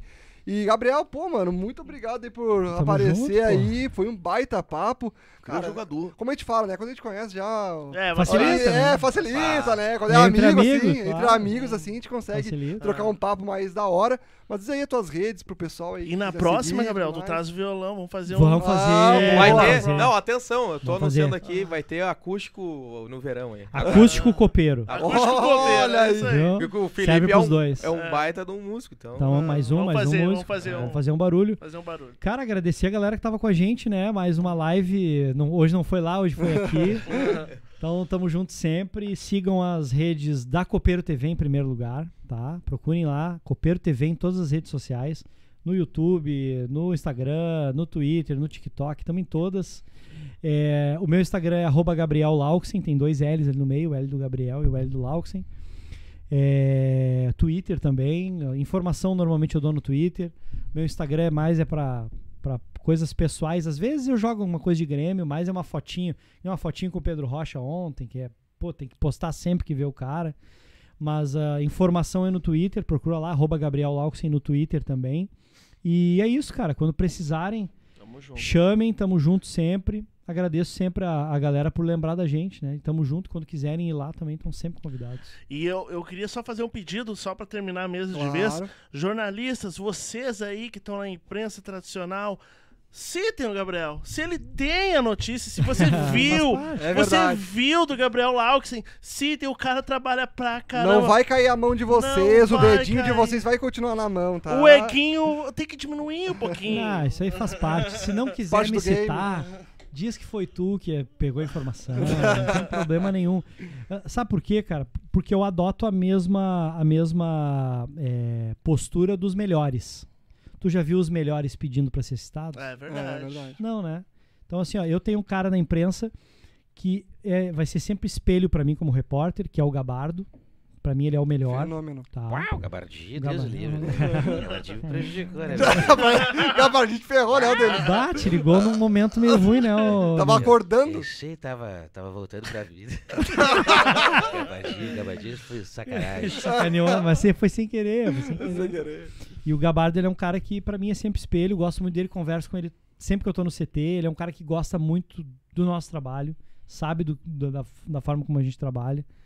Então, cara, não quer me citar, não me cita. Não tem problema nenhum. Eu vou sempre citar todo mundo, que eu quero que a notícia seja do cara. Mas a minha, a minha não é minha, a minha é de todos. Não tem problema. Segue o baile. Bom demais. Gurizada, então também pra não esquecer, né? Os guris aqui também tem Instagram, eu também tenho. Então segue lá, arroba Fábio Copeiro, isso? Isso. Arroba Fábio Copeiro aí no Instagram, no TikTok, no Quai. A- o arroba também Camargo Feli. Isso aí. No Instagram. Muda algum, né? Não? Não, Tá tudo, tudo não, certo. não. Só no TikTok que alguém pegou antes de mim. Então é Camargo Papo Copeiro. Camargo Papo Copeiro, é isso aí. Exatamente. E o meu é Marlon NTG no Instagram, Noteg no YouTube e no Quai é Marlon Noteg. Então segue a gente lá, se inscreva aqui no Papo Copeiro, sigam também o Papo Copeiro nas redes sociais. É isso aí, valeu por mais um episódio que foi sensacional hoje e em breve cortes polêmicos, hein, gurizada? Ok, ok. Valeu a todos aí, aquele salve de palmas aí que foi sensacional. Vamos! Bom demais, bom demais.